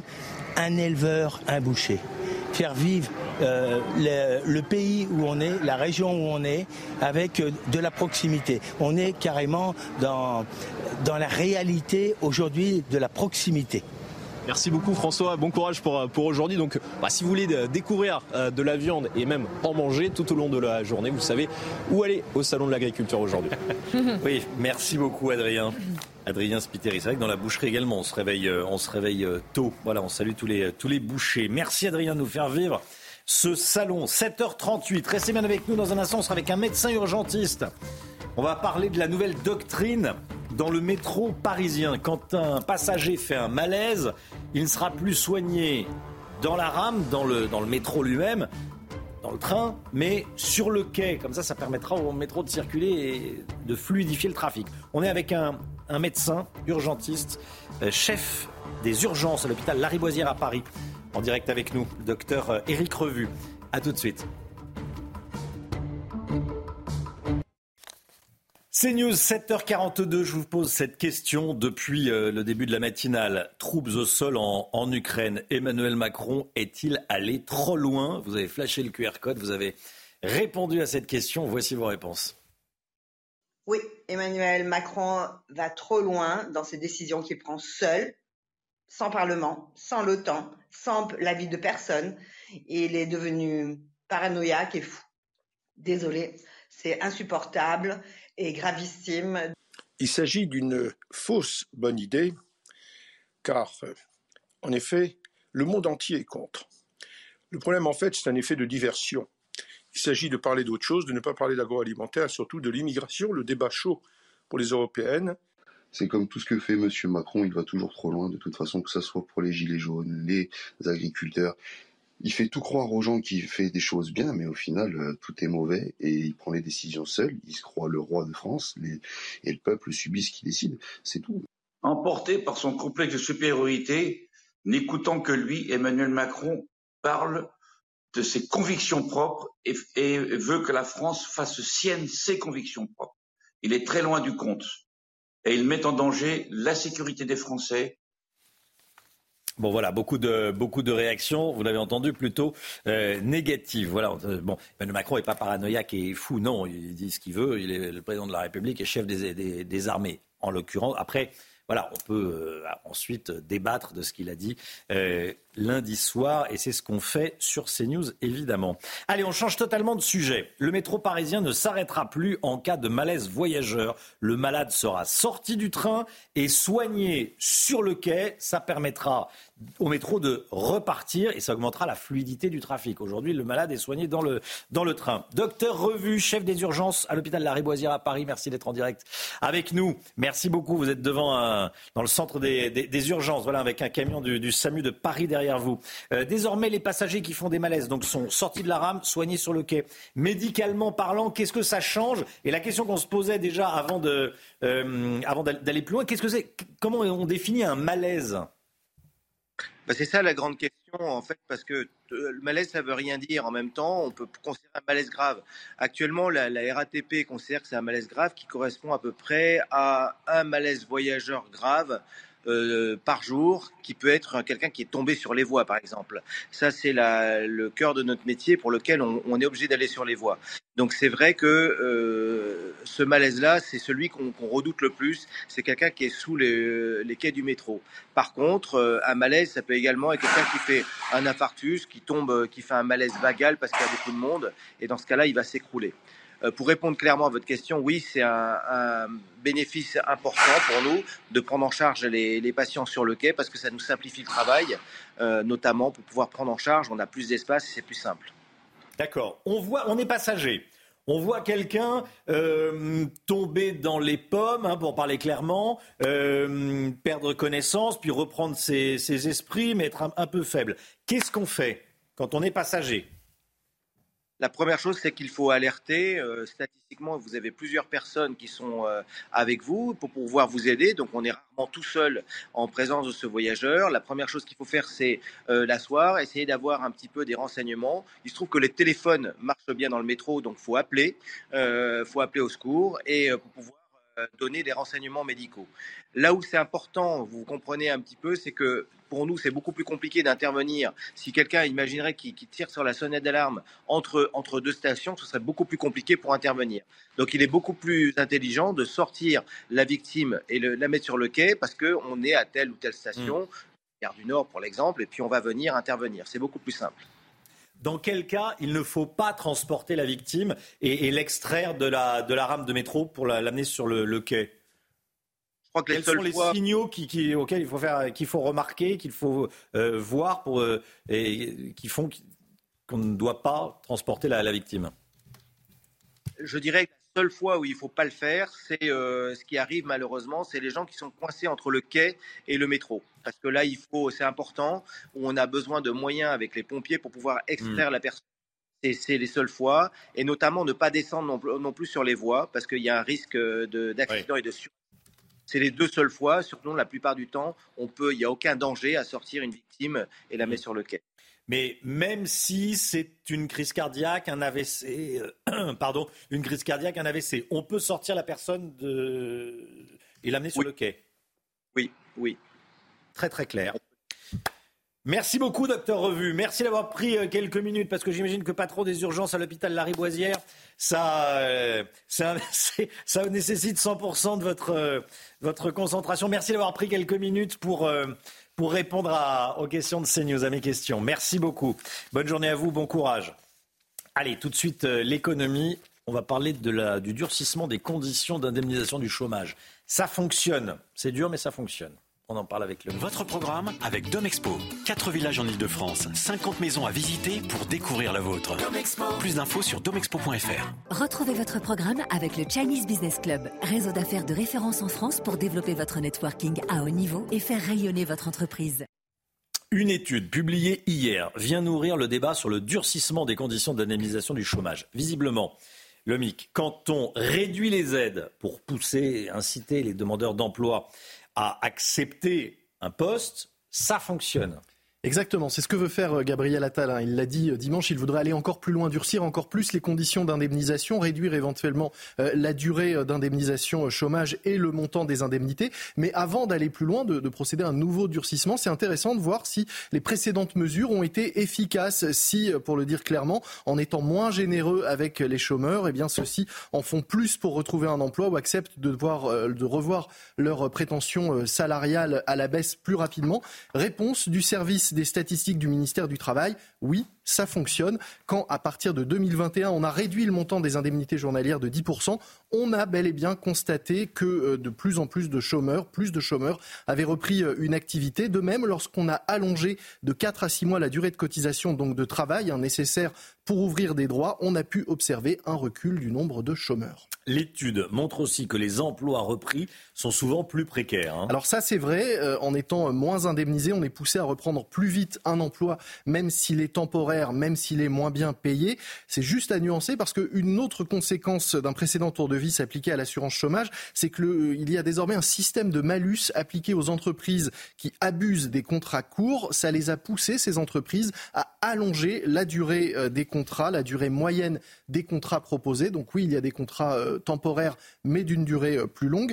Et puis surtout, ce qu'on peut dire, c'est que vu l'état de nos finances et la dette accumulée de l'assurance chômage, dans tous les cas, hein, il vaut mieux un emploi, même temporaire, que pas d'emploi. La norme, d'ailleurs, devrait être de travailler dès qu'on peut et d'être toujours mieux payé en travaillant euh, qu'en étant durablement au chômage. Le MIC, au-delà de ces mesures, est-ce qu'il ne faut pas aussi euh, faire évoluer la perception qu'on a parfois de l'assurance chômage.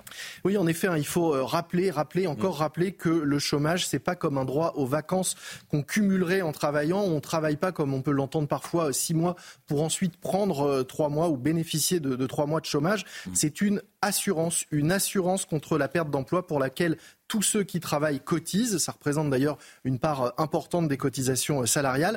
Quand on indemnise trop, eh bien, c'est sur ceux qui travaillent hein, que, que ça pèse, parce que ce sont eux qui payent les indemnités des inactifs, d'où la nécessité de réduire autant que possible et quand on le peut le recours à cette assurance en tout cas pour ceux qui peuvent, qui ont la possibilité de reprendre rapidement un travail. Quand on entend quelqu'un dire bah tiens je vais travailler euh, six mois et euh, bénéficier de six mois de chômage, en fait c'est financé par les salariés. Exactement, et c'est un abus du, système et de cette assurance. Merci Lomic. C'était votre programme avec le Chinese Business Club, réseau d'affaires de référence en France pour développer votre networking à haut niveau et faire rayonner votre entreprise. C'était votre programme avec Domexpo. 4 villages en Ile-de-France, 50 maisons à visiter pour découvrir la vôtre. Plus d'infos sur domexpo.fr.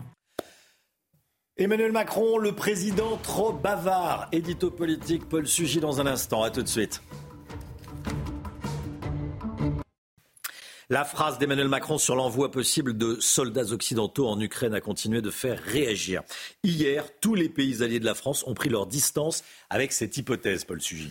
Oui, euh, Romain, alors je vais laisser à ceux dont c'est le métier d'analyser la justesse ou la pertinence de cet effet de manche, deux ans après le début de l'invasion russe en Ukraine. Mais que Emmanuel ait tort ou raison sur le fond, politiquement, la forme est désastreuse. Après avoir fait bondir l'ensemble des oppositions, d'abord, le président de la République a mis lui-même en scène son isolement diplomatique. Il avait été celui qui, jusqu'au bout presque, euh, disait qu'il fallait dialoguer avec Vladimir Poutine. Il avait même dévoilé, sans l'avis du président russe, le contenu de certains de ses échanges téléphoniques pour les besoins de ses clips de campagne. Emmanuel Macron était déjà seul lorsqu'il disait qu'il ne fallait pas humilier la Russie. Il est encore seul à présent à dire que les pays occidentaux pourraient aller se battre sur le sol ukrainien. Les faits semblent contre-productifs.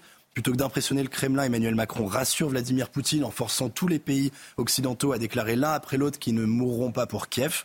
C'est l'inverse d'une démonstration de force, mais surtout aux yeux des Français, il est difficile de ne pas passer une fois de plus pour un président trop bavard. Le président du bavardage, vous pensez qu'Emmanuel Macron devrait parler moins?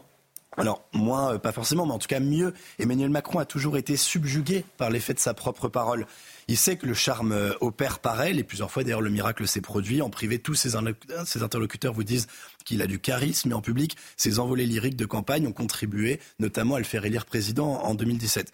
Mais Emmanuel Macron y a pris goût, et l'exercice de la présidence euh, se fait en usant et en abusant de cette figure rhétorique qu'est l'hyperbole.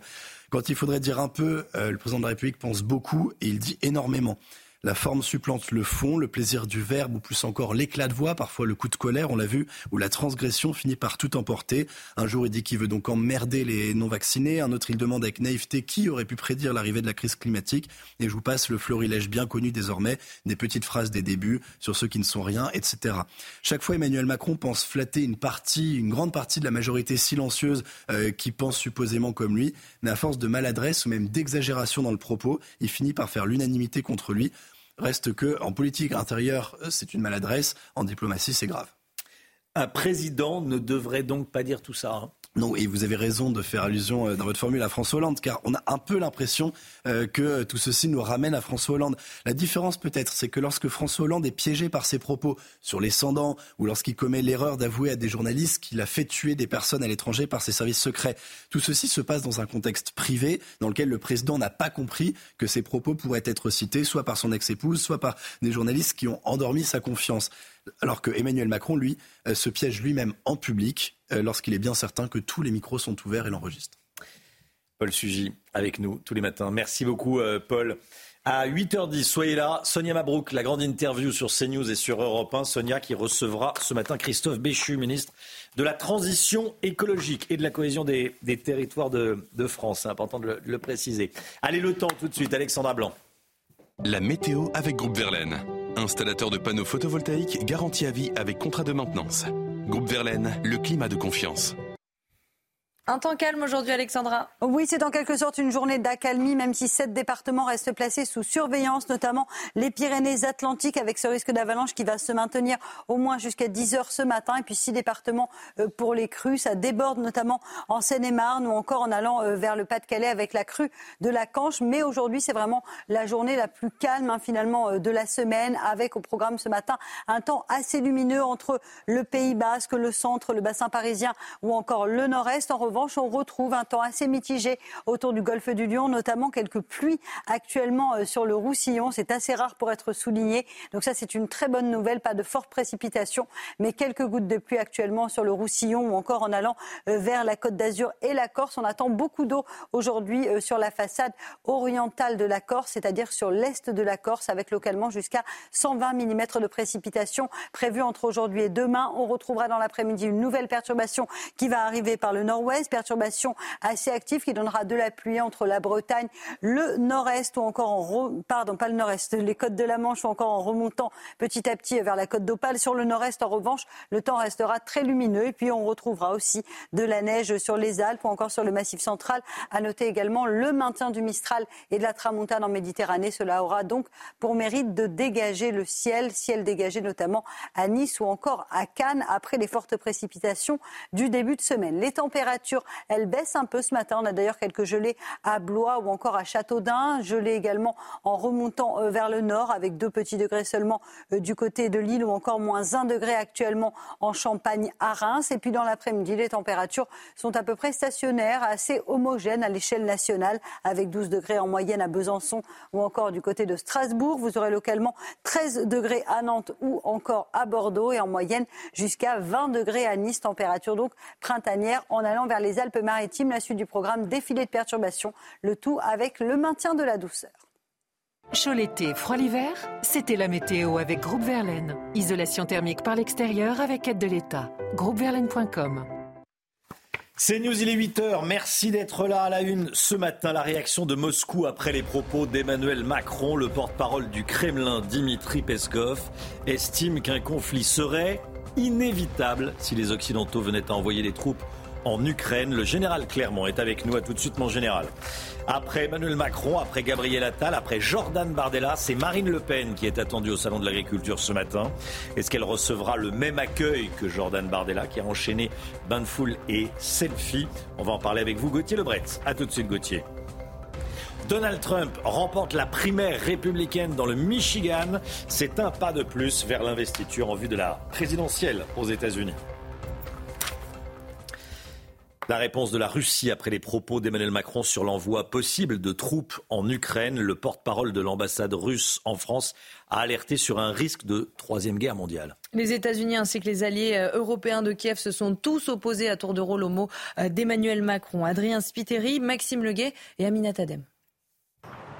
Il n'aura fallu que quelques heures avant que le Kremlin réagisse aux propos d'Emmanuel Macron lundi soir.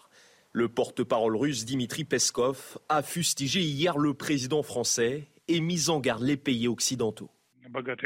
Bon nombre des pays présents lors de cette conférence à Paris ont conscience du danger que représente une implication directe dans un conflit à grande échelle sur un champ de bataille. Et bien entendu, ce n'est absolument pas dans leur intérêt, ils doivent en être conscients.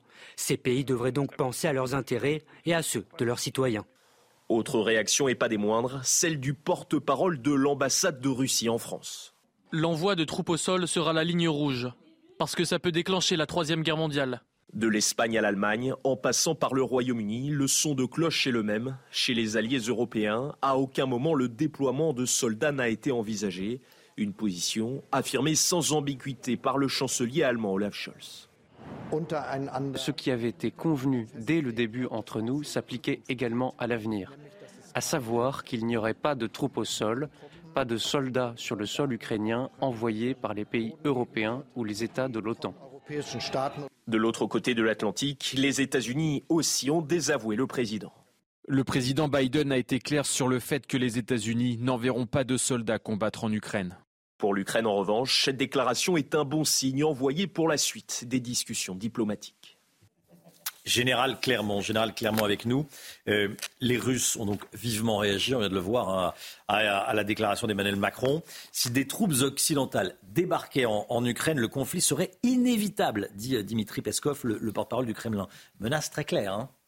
Ah bah, le simple fait de, de, simplement évoquer le fait que des troupes pourraient être envoyées euh, le de l'Ukraine euh, a déclenché à la fois euh, un, désaveu de la part de tous les pays de l'OTAN, de l'OTAN, des Américains, mais également un rappel de la Russie, qui est une règle non écrite, mais une règle qui est en permanence rappelée entre les Américains et, les Russes, c'est qu'il ne doit pas y avoir de troupes de l'OTAN qui participent directement au conflit, que ce soit pour une no-fly zone. Vous vous la no-fly zone que Zelensky avait demandé euh, au début de la guerre, des avions de l'OTAN qui protégeraient le ciel de l'Ukraine, ou que ce soit des troupes au sol, que ce soit combattantes ou pas combattantes. Donc c'est le rappel de cette règle qui dit que si on ne veut pas d'escalade, et je pense que les Américains et les Russes sont bien d'accord. C'est pour ça qu'ils maintiennent le conflit intérieur des frontières de l'Ukraine. Il ne faut pas de troupes de l'OTAN à l'intérieur de l'Ukraine, qu'elles soient combattantes ou pas combattantes. Et cette, cette, règle a été transgressée par le président Macron, même s'il l'a fait euh, d'une manière la plus légère possible. Ça suffit pour déclencher effectivement ce rappel de la menace russe.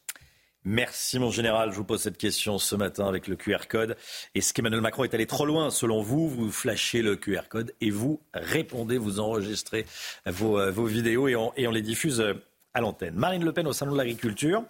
La présidente du groupe RN à, l'Assemblée, députée Rassemblement National, va y passer la journée à partir de, 9h. Gauthier Lebret, on va forcément comparer son accueil à celui réservé, un, au président de la République, euh, deux, à Gabriel Attal aussi, et puis trois, à Jordan Bardella aussi. Oui, alors euh, on ne prend pas beaucoup de risques en disant qu'elle sera mieux accueillie qu'Emmanuel Macron. La question, c'est est-ce qu'elle sera mieux accueillie que le président du RN, Jordan Bardella, alors qu'on prête beaucoup d'ambition euh, ces derniers temps à celui qui sera donc la tête de liste pour les élections européennes pour le Rassemblement euh, national? On attend des précisions de Marine Le Pen et ses députés aussi, je peux vous le dire, sur les prix planchers. Le RN est-il pour ou contre les prix planchers? Le gouvernement a changé d'avis, mais le Rassemblement national aussi. En 24 heures, Jordan Bardella était pour quand ça a été annoncé par euh, le président de la République et par le ministre de l'Agriculture. Et puis le lendemain, il était contre. Donc les députés RN veulent une clarification aussi pour savoir ce qu'il faut défendre dans les médias. On sait aussi que le RN a fluctué sur la politique euh, agricole commune, d'abord contre, désormais euh, plutôt pour. Et puis vous savez que depuis samedi, les allées du Salon de l'Agriculture sont le terrain de jeu du Rassemblement national et de Renaissance qui, sait, cherche à s'opposer avec Emmanuel Macron qui a imposé ce face-à-face accusant le Rassemblement national d'être derrière son euh, mauvais accueil, très mauvais accueil. Ça va s'amplifier, ce duel, ce face-à-face, avec le premier meeting de Jordan Bardella dimanche à Marseille, une semaine avant celui de Renaissance qui se tiendra à Lille. Merci Gauthier. Cette information de la nuit, Donald Trump remporte la primaire dans le Michigan. C'est un nouveau pas franchi vers l'investiture républicaine, Chana. Hein. oui, la perspective d'un match retour entre Donald Trump et Joe Biden en novembre prochain se précise, puisque côté démocrate, le président américain a également, est également sorti euh, vainqueur de la primaire dans cet État. Dans un instant, la grande interview, Sonia reçoit Christophe Béchu. C'est News, il est 8h12. Tout de suite, c'est la grande interview. Sonia Mabrouk reçoit ce matin Christophe Béchu, ministre de la Transition écologique et de la cohésion des, des territoires de France. C'est tout de suite. Bonjour et bienvenue Christophe Béchu. Bonjour Sonia Mabrouk. Et merci de votre présence. Vous êtes le ministre de la Transition écologique et de la cohésion des territoires. Vous êtes également le secrétaire général du mouvement euh, Horizon d'Edouard euh, Philippe. Monsieur le ministre, après les propos chocs d'Emmanuel Macron sur l'éventualité de troupes euh, au sol en Ukraine, le président français a été contredit par quasiment tous les pays occidentaux, tous nos alliés. L'Allemagne rejette une telle idée. L'Espagne ne comprend même pas qu'on s'interroge sur cela. L'OTAN s'inscrit en compte Joe Biden. Euh, à vous qui ne comprend pas la question, qui n'est pas du tout, du tout à l'ordre du jour d'avoir des troupes au sol en Ukraine. Qu'est-ce que ça pourrait être d'autre qu'un désaveu, ce qu'on est en train de vivre du président français? D'abord, Sonia Mabrouk, j'aimerais qu'on se rappelle dans quel contexte cette phrase a été prononcée. Elle a été prononcée à l'occasion du deuxième anniversaire, si j'ose utiliser ce mot, de l'invasion par la Russie d'un pays, l'Ukraine, qui est en Europe et qui est à nos portes. Tous les chefs d'État et de gouvernement se sont retrouvés pour réaffirmer un soutien à l'Ukraine. Et dans ce contexte, le président de la République a rappelé le chemin qu'on avait parcouru. En disant, il y a deux ans, vous aviez dans tous les cénacles, y compris parmi une partie des dirigeants européens, des gens qui disaient on est d'accord pour envoyer des sacs de couchage des gilets pare-balles, mais pas d'armes. Il y a un an, on avait un débat sur le fait de savoir s'il fallait faire en sorte de donner des blindés, des missiles pour permettre aux Ukrainiens de se défendre. Et en rappelant ce qu'avaient été les étapes et en mesurant la nécessité de maintenir un soutien à l'Ukraine, le président de la République, dans cette continuité, il n'a pas annoncé un calendrier de déploiement, il a dit on ne peut rien exclure. Et dans un contexte où ça n'est pas notre guerre, mais où c'est déjà notre sécurité qui se joue en Ukraine, nous devons donner aux Ukrainiens les moyens de ne pas perdre, sinon, après, où s'arrêtera la Russie? C'est euh, contredit par tous, monsieur le ministre, l'OTAN, l'Amérique puissante, tous nos alliés, et ce matin, vous maintenez euh, cette version du président français. D'abord, je rappelle le contexte. Ensuite, j'écarte totalement la question américaine. Compte tenu de ce qui est déjà l'élection présidentielle dans quelques mois, avec les positions de Trump sur l'OTAN et sur d'autres sujets, les déclarations de Biden, elles n'ont rien à voir avec la guerre en Ukraine, elles ont tout à voir avec la mm. politique intérieure américaine. Euh, il n'est pas exclu que pour nous, ce soit aussi le cas avec les élections européennes. On va en parler dans quelques instants. En ce qui concerne nos alliés européens, il y a eu par le passé, y compris à l'intérieur de tous ceux qui aujourd'hui euh, euh, soutiennent de façon ferme et unanime la coalition plus exactement les Ukrainiens, il y a eu par le passé des désaccords avec certains disant qu'il faudrait jamais envoyer de blindés, qu'il faudrait jamais envoyer de missiles, qu'il faudrait jamais envoyer d'avions. Et à toutes les étapes, le consensus a été de mesurer que si nous n'aidions pas les Ukrainiens, à terme, ce qui se passerait, ce serait la remise en cause de nos valeurs. je, vais un tout petit peu plus loin parce que c'est une question importante. On part d'une phrase dans laquelle le président dit qu'il ne faut rien exclure, qu'il faut maintenir une ambiguïté stratégique. Une phrase qui a mis le feu aux poudres dans un contexte inflammable. À la Russie, mais une phrase qui a le mérite de rappeler une évidence, détourner le regard de ce qui se passe en Ukraine. Personne ne dit cela.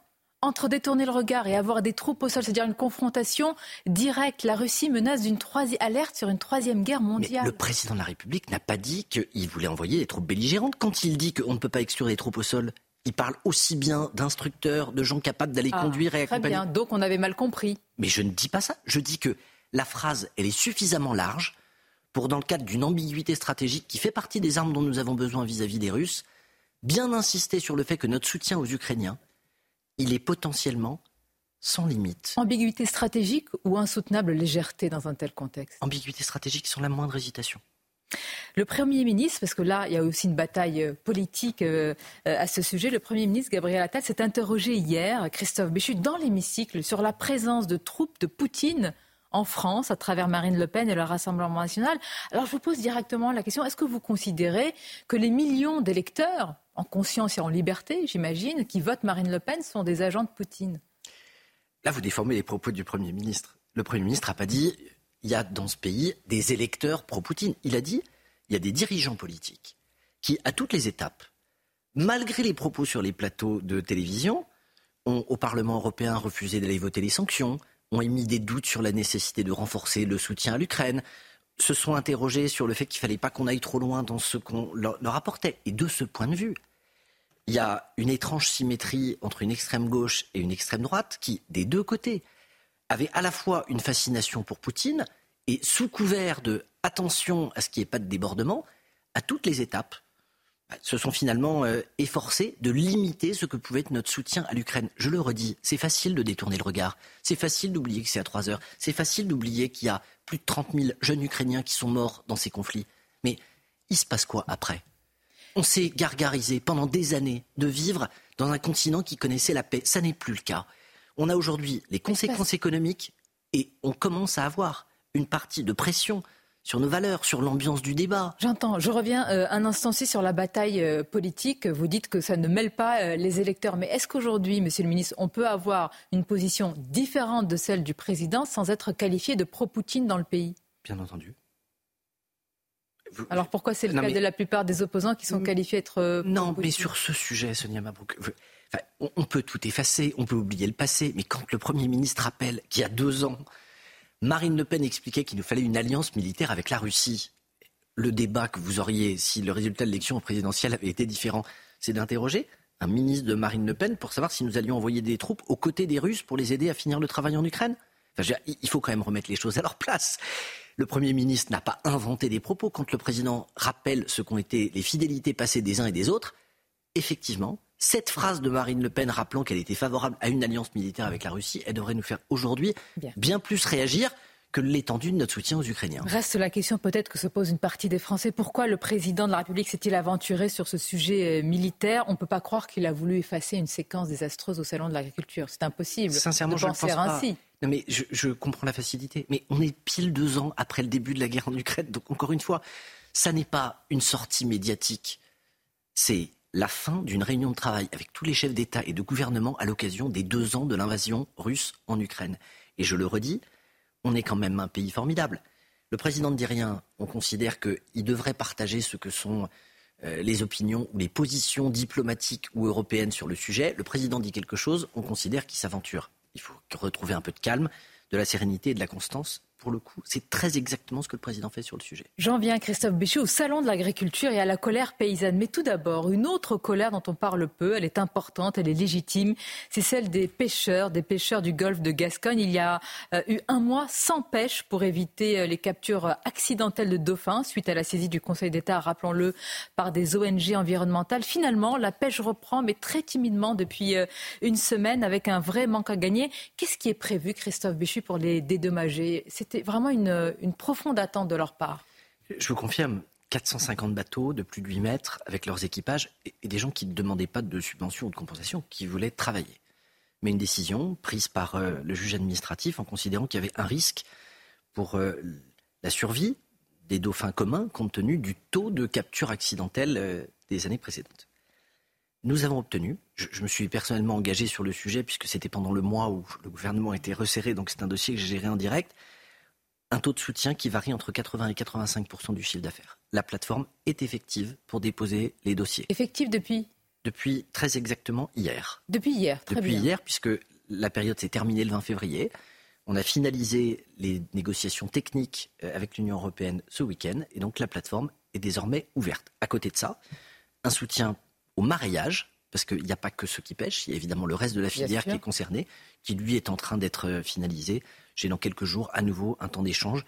L'idée est que les marieurs puissent être accompagnés à hauteur de 75% de leur perte d'excédent brut d'exploitation. Donc pour ceux qui nous écoutent, les pêcheurs, c'est un guichet qui est ouvert depuis hier, donc dossier à remplir pour obtenir 80-80 5% du chiffre, de leur du chiffre d'affaires. Euh, d'affaires, en sachant, hein, vous l'avez rappelé, Monsieur le Ministre, mais je veux le rappeler, c'est la France qui travaille, qui ne veut pas d'aide, d'assistanat. Elle aurait préféré gagner de sa, du fruit de son travail et de la pêche. Mais là-dessus, tout le monde est d'accord. Pas, pas les ONG environnementales.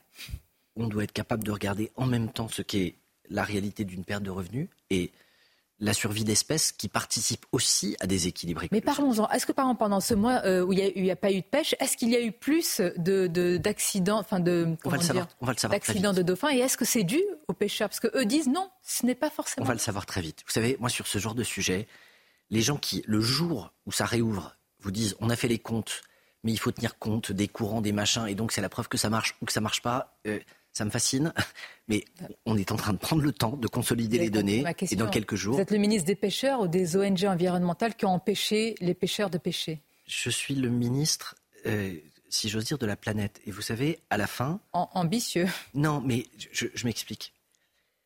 Penser que l'objectif des pêcheurs est de vider la mer des poissons ou des espèces, c'est mentir aux gens. Donc, ils sont les premiers à être concernés par ces sujets. Mais il y a des cas dans lesquels les politiques que nous conduisons, elles doivent aider au maintien des équilibres écologiques. Et pas qu'on marche sur la tête quand même? Sonia Mabrouk, quand, à cause de la mauvaise qualité de nos stations d'épuration, on a la contamination du littoral qui entraîne la fermeture pour les huîtres, on voit le lien qu'il y a entre préserver une planète, préserver un pays dans lequel on fait attention à l'environnement et les conséquences pour le revenu de ceux qui vivent du vivant. Eh bien, c'est exactement la même chose. Il faut qu'on arrive à trouver un équilibre. La nature, elle continue à nous fournir des solutions pour lesquels on n'a pas inventé sur le, au niveau humain des alternatives. Le salon de l'agriculture. Parlons-en. Quand on a des débats sur les insectes pollinisateurs, il faut mesurer que si demain on n'a plus d'insectes pollinisateurs et qu'il faut des, que des agriculteurs doivent eux-mêmes polliniser, les conséquences, y compris économiques, croyez-moi, elles seront lourdes. Donc c'est l'intérêt de tout le monde qu'on préserve cette nature. Nous sommes d'accord qu'il y a des décisions compliquées. Par exemple, le Premier ministre a-t-il bien fait, selon vous, de céder sur les pesticides qui étaient une revendication forte des syndicats agricoles contre les ONG écolos? Euh, Il y a, Monsieur le ministre, le rejet des cophytos, le moratoire sur les interdictions de, de phytosanitaires. Est-ce que vous avez été, vous êtes toujours dans cette ligne-là? D'abord, merci de me poser cette question. Il y a une ligne rouge absolue, c'est la santé humaine rien dans ce qui a été annoncé, ni par le Premier ministre, ni par le Président de la République, ni par le gouvernement, ne remet en cause la santé humaine. Les sujets sur lesquels nous avons cheminé, c'est un, la question de l'indicateur. On va être très simple.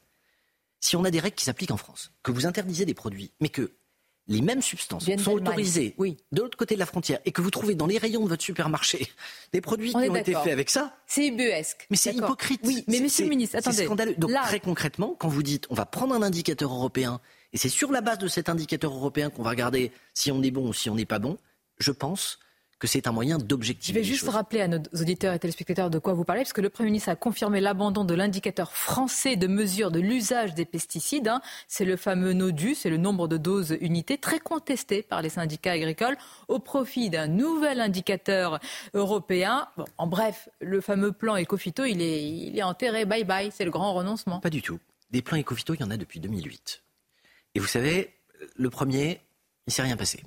2008-2012. Le deuxième, 2012-2017, il ne s'est rien passé. Le troisième, on a eu pour la première fois une baisse sur une chose. Pas l'usage global, mais la dangerosité. 96% des phytosanitaires les plus dangereux, ceux qui sont classés CMR1, ont disparu. Et le rappeler, c'est à la fois rappeler que les agriculteurs, ils sont pas addicts, accros, et ils n'ont pas envie d'aller utiliser des produits qui sont dangereux pour leur santé.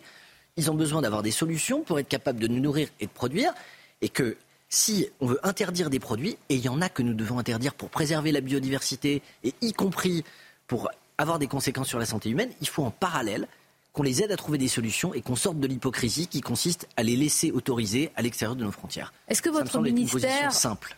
Monsieur le ministre est à l'os. L'écologie, est-ce que c'est la variable d'ajustement des coupes budgétaires? 2 milliards, 2 milliards de moins. Est-ce que l'écologie est un grand cadavre à la renverse, malheureusement?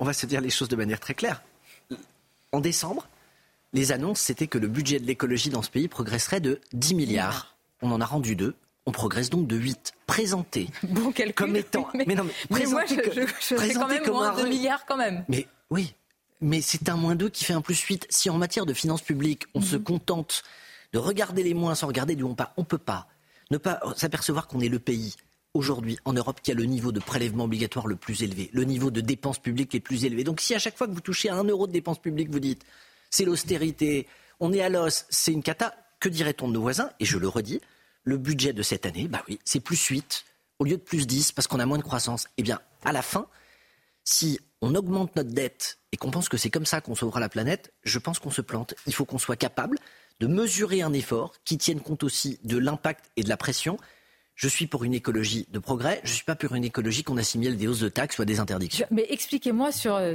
vous allez parfaire mon, comment dire, mon niveau en mathématiques sur les, sur les milliards. Un exemple très concret, monsieur le ministre, sur nos, euh, vous avez un objectif qui est de réaliser 200 000 rénovations de logements grâce à ma prime Rénov. Ça concerne beaucoup de nos, téléspectateurs et auditeurs. Cet objectif, il ne sera pas atteint en 2024 à cause de, ces coupes. En 2023, oui. sur ma prime Rénov, il y a un milliard d'euros que nous n'avons pas dépensé qui était inscrit au budget. Argent en plus. Pour une raison simple. Mm. Malheureusement, c'est aussi parce qu'on a des dispositifs qui sont devenus trop compliqués. Et je suis certain que vos auditeurs savent que, à force d'avoir raffiné des dispositifs, on a fini parfois avec de la paperasse, avec des obligations de labellisation des, artisans, avec des degrés de contrôle ou des contrôles qui sont très tatillons, bah, on finit par détourner une partie de ceux qui pourraient bénéficier des dispositifs de le faire. Donc je fais les choses dans l'ordre. Dans huit jours, avec euh, mon ministre délégué au logement, on reçoit la CAPEB et la FFB. On simplifie le dispositif de manière à pouvoir relancer les objectifs. Et ceux qui étaient nos objectifs 2024, on les tiendra en 2025. 200 000, vous allez les tenir Non, on les fera pas cette année. L'année dernière, on était censé en faire 100 000, on n'en a fait que 70 000. Ce ralentissement, il est lié à ce besoin de simplification. Donc on est très raccord, je, je simplifie. L'objectif, ça va être de doubler le chiffre de 70 000 peut-être sans doute aux alentours de 140 ou de 150. Et donc une partie du delta, il explique pourquoi il y a un milliard que nous ne dépenserons pas cette année. C'est un grand sujet le logement. Je vais conclure très rapidement parce que vous avez vu ou rencontré une partie du secteur bancaire, je crois que c'était euh, hier ou avant-hier, avec euh, beaucoup d'idées ou de pistes sur des prêts euh, immobiliers, peut-être même des prêts immobiliers infinis. C'est-à-dire, en gros, au lieu de rembourser chaque mois une partie des intérêts, une partie du crédit sur 15 ans, eh bien, sur, bah, au bout de 15 ans, vous remboursez que les que les intérêts euh, ou, tout le reste. Je m'apprête effectivement à voir le secteur bancaire. Ça a été légèrement décalé avec le début du salon de l'agriculture dans les, dans les prochains jours, euh, avec une idée simple. Le pouvoir d'achat immobilier des Français, il a reculé. Parce que vous avez, au cours de ces derniers mois, une explosion des taux d'intérêt et puis une inflation liée à la guerre en Ukraine qui a fait exploser les coûts de construction. Face à ça, vous vous mettez la tête dans le sable, vous vous dites que pour redonner du pouvoir d'achat immobilier, il faut qu'on soit capable de regarder ce que sont la façon dont on emprunte. Et très clairement, y compris en allant regarder au-delà de nos frontières ce que sont des exemples. Les propositions qui sont sur la table, je ne les ai pas inventées. Elles consistent à regarder ce que nous faisons, nous Français. On, est très fort dans plein de domaines. On a parfois le droit d'avoir un peu d'humilité et de se dire que d'autres confrontés aux mêmes soucis ont peut-être trouvé des solutions qu'on a le droit de copier. Merci Christophe Béchus. C'était votre grande interview ce matin sur CNews Europe 1. À bientôt et bonne journée à vous. Très bonne journée. C'est News, il est 8h30. Merci à vous Sonia Mabrouk et à votre invité Christophe Béchu, le ministre de la Transition écologique. À la une ce matin. Des actes de vandalisme. On en parle depuis le début de la matinale et ça vous choque, vous avez bien raison. de plus en plus de voitures sont retrouvées par leurs propriétaires avec des pièces en moins comme le pare-choc qui a été volé, euh, comme les phares qui ont été volés, euh, comme les essuie-glaces qui ont été volés, euh, ou encore les, rétroviseurs. Reportage CNews à suivre. La France affaiblie après les propos d'Emmanuel Macron au sujet de l'envoi de troupes en Ukraine. Emmanuel Macron qui voulait reprendre le leadership européen. Il perd en fait en crédibilité, nous dira le général Clermont. Le système judiciaire français, souvent pointé du doigt pour son laxisme, nouvel exemple dans le Doubs, où, écoutez bien, un homme de 68 ans ayant agressé un médecin généraliste n'a finalement écopé que d'un stage de citoyenneté. On va vous raconter ce qui s'est passé. Et c'est en ce moment, euh, bien sûr, le Salon de l'Agriculture, porte de Versailles à Paris, qui ne le sait pas. On y rejoindra Adrien Spiteri, qui nous fera découvrir les bons fromages français. Je ne sais même pas s'il y en a des mauvais, mais en tout cas, donc, des fromages français. A tout de suite, Adrien. C'est un phénomène qui prend de l'ampleur. De plus en plus de voitures se font désosser par des voleurs. Les victimes ont la mauvaise surprise de retrouver leur véhicule sans pare-choc, sans capot ou encore sans phare. Et on va partir dans le Val d'Oise, Romain, dans ce reportage signé Fabrice Elsner et Michael Dos Santos. Alors j'habite euh, juste là et j'avais garé ma voiture ici. Il n'avait pas de capot, il n'avait pas de phare, il n'avait pas de pare-choc. En janvier dernier, deux semaines seulement après avoir acheté sa voiture d'occasion, Alexandra la retrouve en partie désossée. On croit que c'est pas notre voiture déjà. On n'a pas l'habitude de la voir comme ça. Cette habitante de Jouy-le-Moutier porte plainte. Quelques temps plus tard, les voleurs sont identifiés. C'est des jeunes personnes qui commettent euh, ces vandalismes, qu'on ne peut pas les réprimer par rapport au gênage, et qu'ils sont localisés dans les communes avoisinantes. Des voleurs aux techniques bien rodées. Selon ce garagiste, le vol de pièces ne peut prendre que quelques minutes. Ils cassent le carreau donc pour atteindre la poignée intérieure du véhicule pour ouvrir le véhicule, qui vole le capot, phare, tout ce qui est pare-choc. Des pièces intraçables, immédiatement revendues sur Internet. Je pense qu'il y a des garages ou des gens peu scrupuleux qui volent les pièces sur des véhicules pour qu'eux puissent réparer leur véhicule eux-mêmes et vendre sur Internet. De nombreuses victimes peinent à récupérer leur véhicule. Les réparations prennent parfois plusieurs mois. On a un très gros euh, problème d'approvisionnement de pièces, surtout les pièces électroniques qui viennent d'Asie. Et euh, on peut attendre effectivement six mois un phare, un phare avec toutes les composants électroniques qu'il y a dans le phare. Des réparations qui peuvent s'élever à plusieurs milliers d'euros, prises en charge en grande partie par les assurances. La réponse de la Russie après les propos d'Emmanuel Macron sur l'envoi possible de troupes en, Ukraine. Si les troupes occidentales débarquaient en Ukraine, le conflit serait inévitable. Oui, c'est ce qu'a dit le porte-parole du Kremlin. On va l'écouter tout de suite. Bon nombre des pays présents lors de cette conférence à Paris ont conscience du danger que représente une implication directe dans un conflit à grande échelle sur un champ de bataille. Et bien entendu, ce n'est absolument pas dans leur intérêt, ils doivent en être conscients. Ces pays devraient donc penser à leurs intérêts et à ceux de leurs citoyens. Voilà, la menace est très très claire. Général clairement avec nous. Est-ce que cet épisode n'affaiblit pas la France et plus largement les, Occidentaux En tout cas, le, but de la conférence était louable. Le but de la conférence était mobiliser les. La conférence d'Emmanuel Macron lundi soir. Hein. Oui, voilà. la conférence à l'issue de laquelle euh, cette phrase cette, a, été, portée sur le fait qu'il n'était pas exclu d'envoyer les troupes au sol. la conférence, euh, l'objectif était de, euh, de, ressouder les Européens pour les remobiliser face aux difficultés que connaît l'Ukraine. Et en réalité, on se rend compte que cette petite phrase, enfin cette Hein, cette référence au fait qu'on pourrait a, semer la division, euh, a, fait réagir les Russes qui, euh, naturellement, ont rappelé un des fondamentaux de cette guerre, hein, un, fondamental qui est né au début de la guerre, qui est de dire euh, la guerre se déroulera à l'intérieur de l'Ukraine, contre les Ukrainiens et contre les Russes, il est hors de question que l'OTAN participe directement au combat, c'est-à-dire que l'OTAN envoie des troupes en Ukraine ou que l'OTAN participe de manière aérienne. Vous vous souvenez, la no-fly zone que Zelensky avait demandé, tout ça, ça a été écarté. On a dit aux Ukrainiens, on va vous aider, on va vous donner des munitions, on va vous donner de l'armement, mais vous combattrez tout seul contre les Russes. Donc en fait, c'est cette... Euh, c'est ce principe de base euh, qui était acté entre l'OTAN et les Russes, qui a été remis en cause, écorné par la déclaration d'Emmanuel Macron.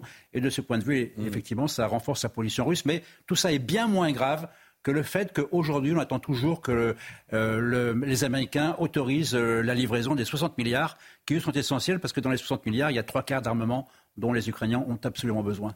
Je voudrais qu'on regarde également cette image, image de l'interception d'un avion russe de reconnaissance et de renseignement par un mirage français au large de l'Estonie. Donc là, décrivez-nous ce qu'on voit. Écoutez, on est sur la mer Baltique. Euh, dans l'espace aérien international, visiblement, on n'est pas dans l'espace aérien estonien, donc on a plus de 20 km des côtes et on voit un avion qui est un vieil avion, un très vieil avion. C'est un Ilushin 20 que j'ai connu dans ma jeunesse, mais qui est toujours en service euh, visiblement dans l'armée russe et qui était un avion euh, de renseignement blindé de capteurs, de caméras et de systèmes électroniques pour faire du renseignement et écouter l'ordre de bataille des forces de l'OTAN. Et cet appareil est intercepté par un Mirage 2000-5 de l'armée de l'air française. parce qu'actuellement, mais depuis déjà de nombreuses années, euh, l'armée de l'air française et les chasseurs de l'armée de l'air française, en rotation avec les autres armées de l'air de mmh. l'OTAN, assurent la police du ciel au profit des pays baltes qui n'ont pas d'aviation. Donc en fait, les pays baltes ont délégué la police du ciel à l'OTAN, qui l'a délégué aux pays qui participent. Et donc, c'est la France qui assure la police du ciel au profit de l'OTAN. Elle intercepte cet avion, elle l'empêche de rentrer dans l'espace aérien. C'est de l'intimidation, c'est de la provocation. Ça se déroule assez régulièrement. C'est pas un abus de langage quand on parle d'interception. On, vient lui dire euh, on vous a vu. Euh... Alors, l'interception, c'est simplement l'acte technique qui fait qu'on va se rapprocher d'un avion. Ensuite, il y a ce qu'on appelle des mesures actives de sûreté aérienne avec différentes euh, actions en fonction de l'attitude de, de l'avion intercepté. Là, mmh. visiblement, il ne se passe pas grand-chose. On l'intercepte, on le regarde, on l'accompagne il s'en va et puis tout le monde continue sa vie. Merci beaucoup, mon général. Oui.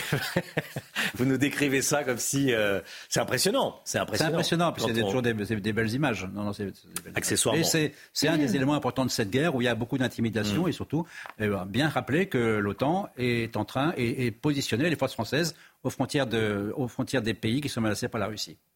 Je vous pose cette question depuis le début de la matinale. Troupe au sol en Ukraine. Emmanuel Macron est-il allé trop loin? Vous avez flashé le QR code, vous avez enregistré des vidéos. Les voici, voici vos réponses. Macron essaye en fait de nous faire un bis repetita par rapport aux élections présidentielles, parce que en partie il a gagné les dernières élections, euh, j'ai envie de dire, grâce à la guerre en Ukraine. Euh, les Français ne sont pas dupes. Je pense qu'il y a vraiment de quoi être terrifié. Et je trouve que c'est assez cocasse de la part d'un président qui n'a pas fait l'armée, de la part d'un président qui n'a pas d'enfant, de nous dire là, d'être va en guerre et de nous dire qu'on va devoir aller euh, aux côtés de l'Ukraine euh, au sol. Je trouve que c'est inadmissible. Après le fiasco agricole, voici maintenant le fiasco diplomatique qui démontre une fois de plus l'inconséquence de celui qui est en charge du pays. Il avait déjà tenté une diversion en convoquant une coalition anti-Hamas pourrait dire le contraire quelques minutes après. Ce président est inconséquent et il nous amène euh, dans une mur directement. Le Parlement qui n'est pas au courant, les pays de l'OTAN qui ne sont pas d'accord, évidemment, et M. Macron se permet d'amener des troupes au, au risque d'avoir une troisième guerre mondiale. C'est super, hein? Alors c'est ou faire marche arrière, ou bien les consulter, M. Macron. Hein? Emmanuel Macron n'a pas été trop loin puisqu'il est, euh, il continue son petit bout de chemin. Voilà, quand on, quand on voit ce discours-là, qu'est-ce qu'on peut ressentir, mis à part un ego masculin surdimensionné, extrêmement blessé? C'est ce qui s'est passé et, Emmanuel Macron, j'ai l'impression qu'il veut vraiment y aller tout seul pour montrer à tout le monde qu'il est le plus fort. Et, euh, et c'est très grave et ce, ce monsieur est extrêmement dangereux, on est bien d'accord. Vous avez enregistré vos, vos vidéos, vos commentaires et euh, on, en a diffusé certains. En fait, la question qu'on se pose, Général Bruno Clermont, c'est est-ce qu'on se dirige vers une, guerre euh, qui sortirait du cadre que vous avez décrit tout à l'heure de, de l'Ukraine? Est-ce qu'on est en train de préparer les opinions ou pas à cette possibilité? Enfin, vraiment, je ne le crois pas du tout. Euh, ça fait deux ans qu'on annonce une escalade, une guerre nucléaire. C'est ça qu'il faut dire aux téléspectateurs. Non, non, je pense qu'il faut. Moi, je veux les rassurer. Euh, pour l'instant, que ce soit les Américains, les Européens, les Russes, tout le monde veut que ce conflit, c'est triste pour les Ukrainiens, mais reste à l'intérieur de l'Ukraine, ne déborde pas à l'extérieur de l'Ukraine. Et tant qu'il restera à l'intérieur de l'Ukraine, Crimée comprise, parce que maintenant, elle est considérée vraiment comme étant mmh. dans l'Ukraine, il n'y a pas de risque de débordement. Général Bruno Clermont, merci. Euh, le procès du meurtrier du policier d'Éric Masson. Euh, ça se passe à Avignon, ce procès. Oui, on va rejoindre euh, tout de suite euh, Noémie Schulz qui suit ce procès pour CNews. Noémie, vous êtes devant le palais de justice d'Avignon. L'interrogatoire d'Ilias Akoudad est attendu ce matin. Ilias Akoudad qui a reconnu avoir tiré sur le policier. Hein. Oui, même si les aveux d'Ilias Akoudad lundi sont loin d'avoir convaincu les proches d'Éric Masson, un show médiatique, des aveux de circonstances, de faux regrets qui ne servent qu'à échapper à la sanction la plus juste. Voilà le sentiment qu'a livré hier à la barre le père d'Éric Masson. Il faut dire que euh, Ilias Akoudad a certes reconnu être l'auteur du coup de feu, c'est une première, hein.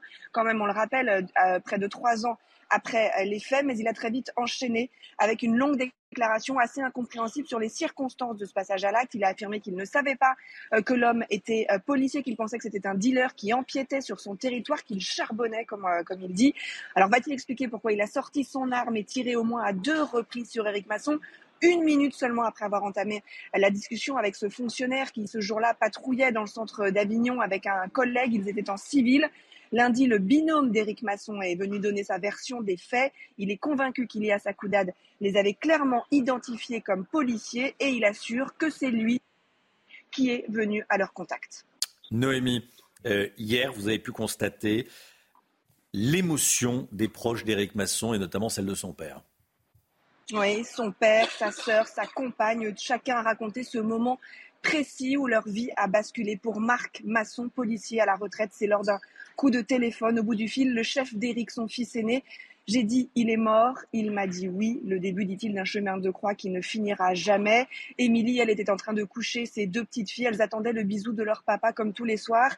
Ça a sonné à la porte, le cauchemar a commencé, se souvient la jeune femme de 37 ans. Il y a pour tous D'abord, l'immense tristesse qui emporte tout. Il a fallu que j'intègre l'idée que j'avais perdu un enfant, raconte avec une très grande pudeur Marc Masson devant une salle d'audience très éprouvée. Toute la nuit, j'ai cogité pour essayer de savoir comment expliquer l'inexplicable à nos enfants, se souvient Émilie, des petites filles de 5 et 7 ans à qui on a enlevé leur papa et qui depuis, à chaque fête des pères, vont déposer des cailloux au cimetière. Et puis derrière ce chagrin pointe la colère, surtout chez le père d'Éric Masson. Ce décès n'est pas dû à une maladie, à un accident, il est dû à une personne. Les aveux d'Ilias Akouda de lundi l'ont révolté. Il a d'ailleurs quitté la salle d'audience. Je ne suis soulagée de rien. Ce n'est pas un palais de justice, mais un palais des mensonges.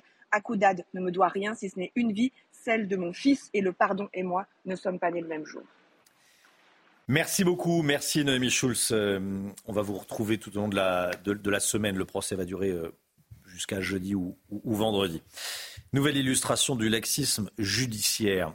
Un homme de 68 ans qui a agressé un médecin dans le Doubs devra faire un simple stage de citoyenneté. C'est ce à quoi il a été condamné hier.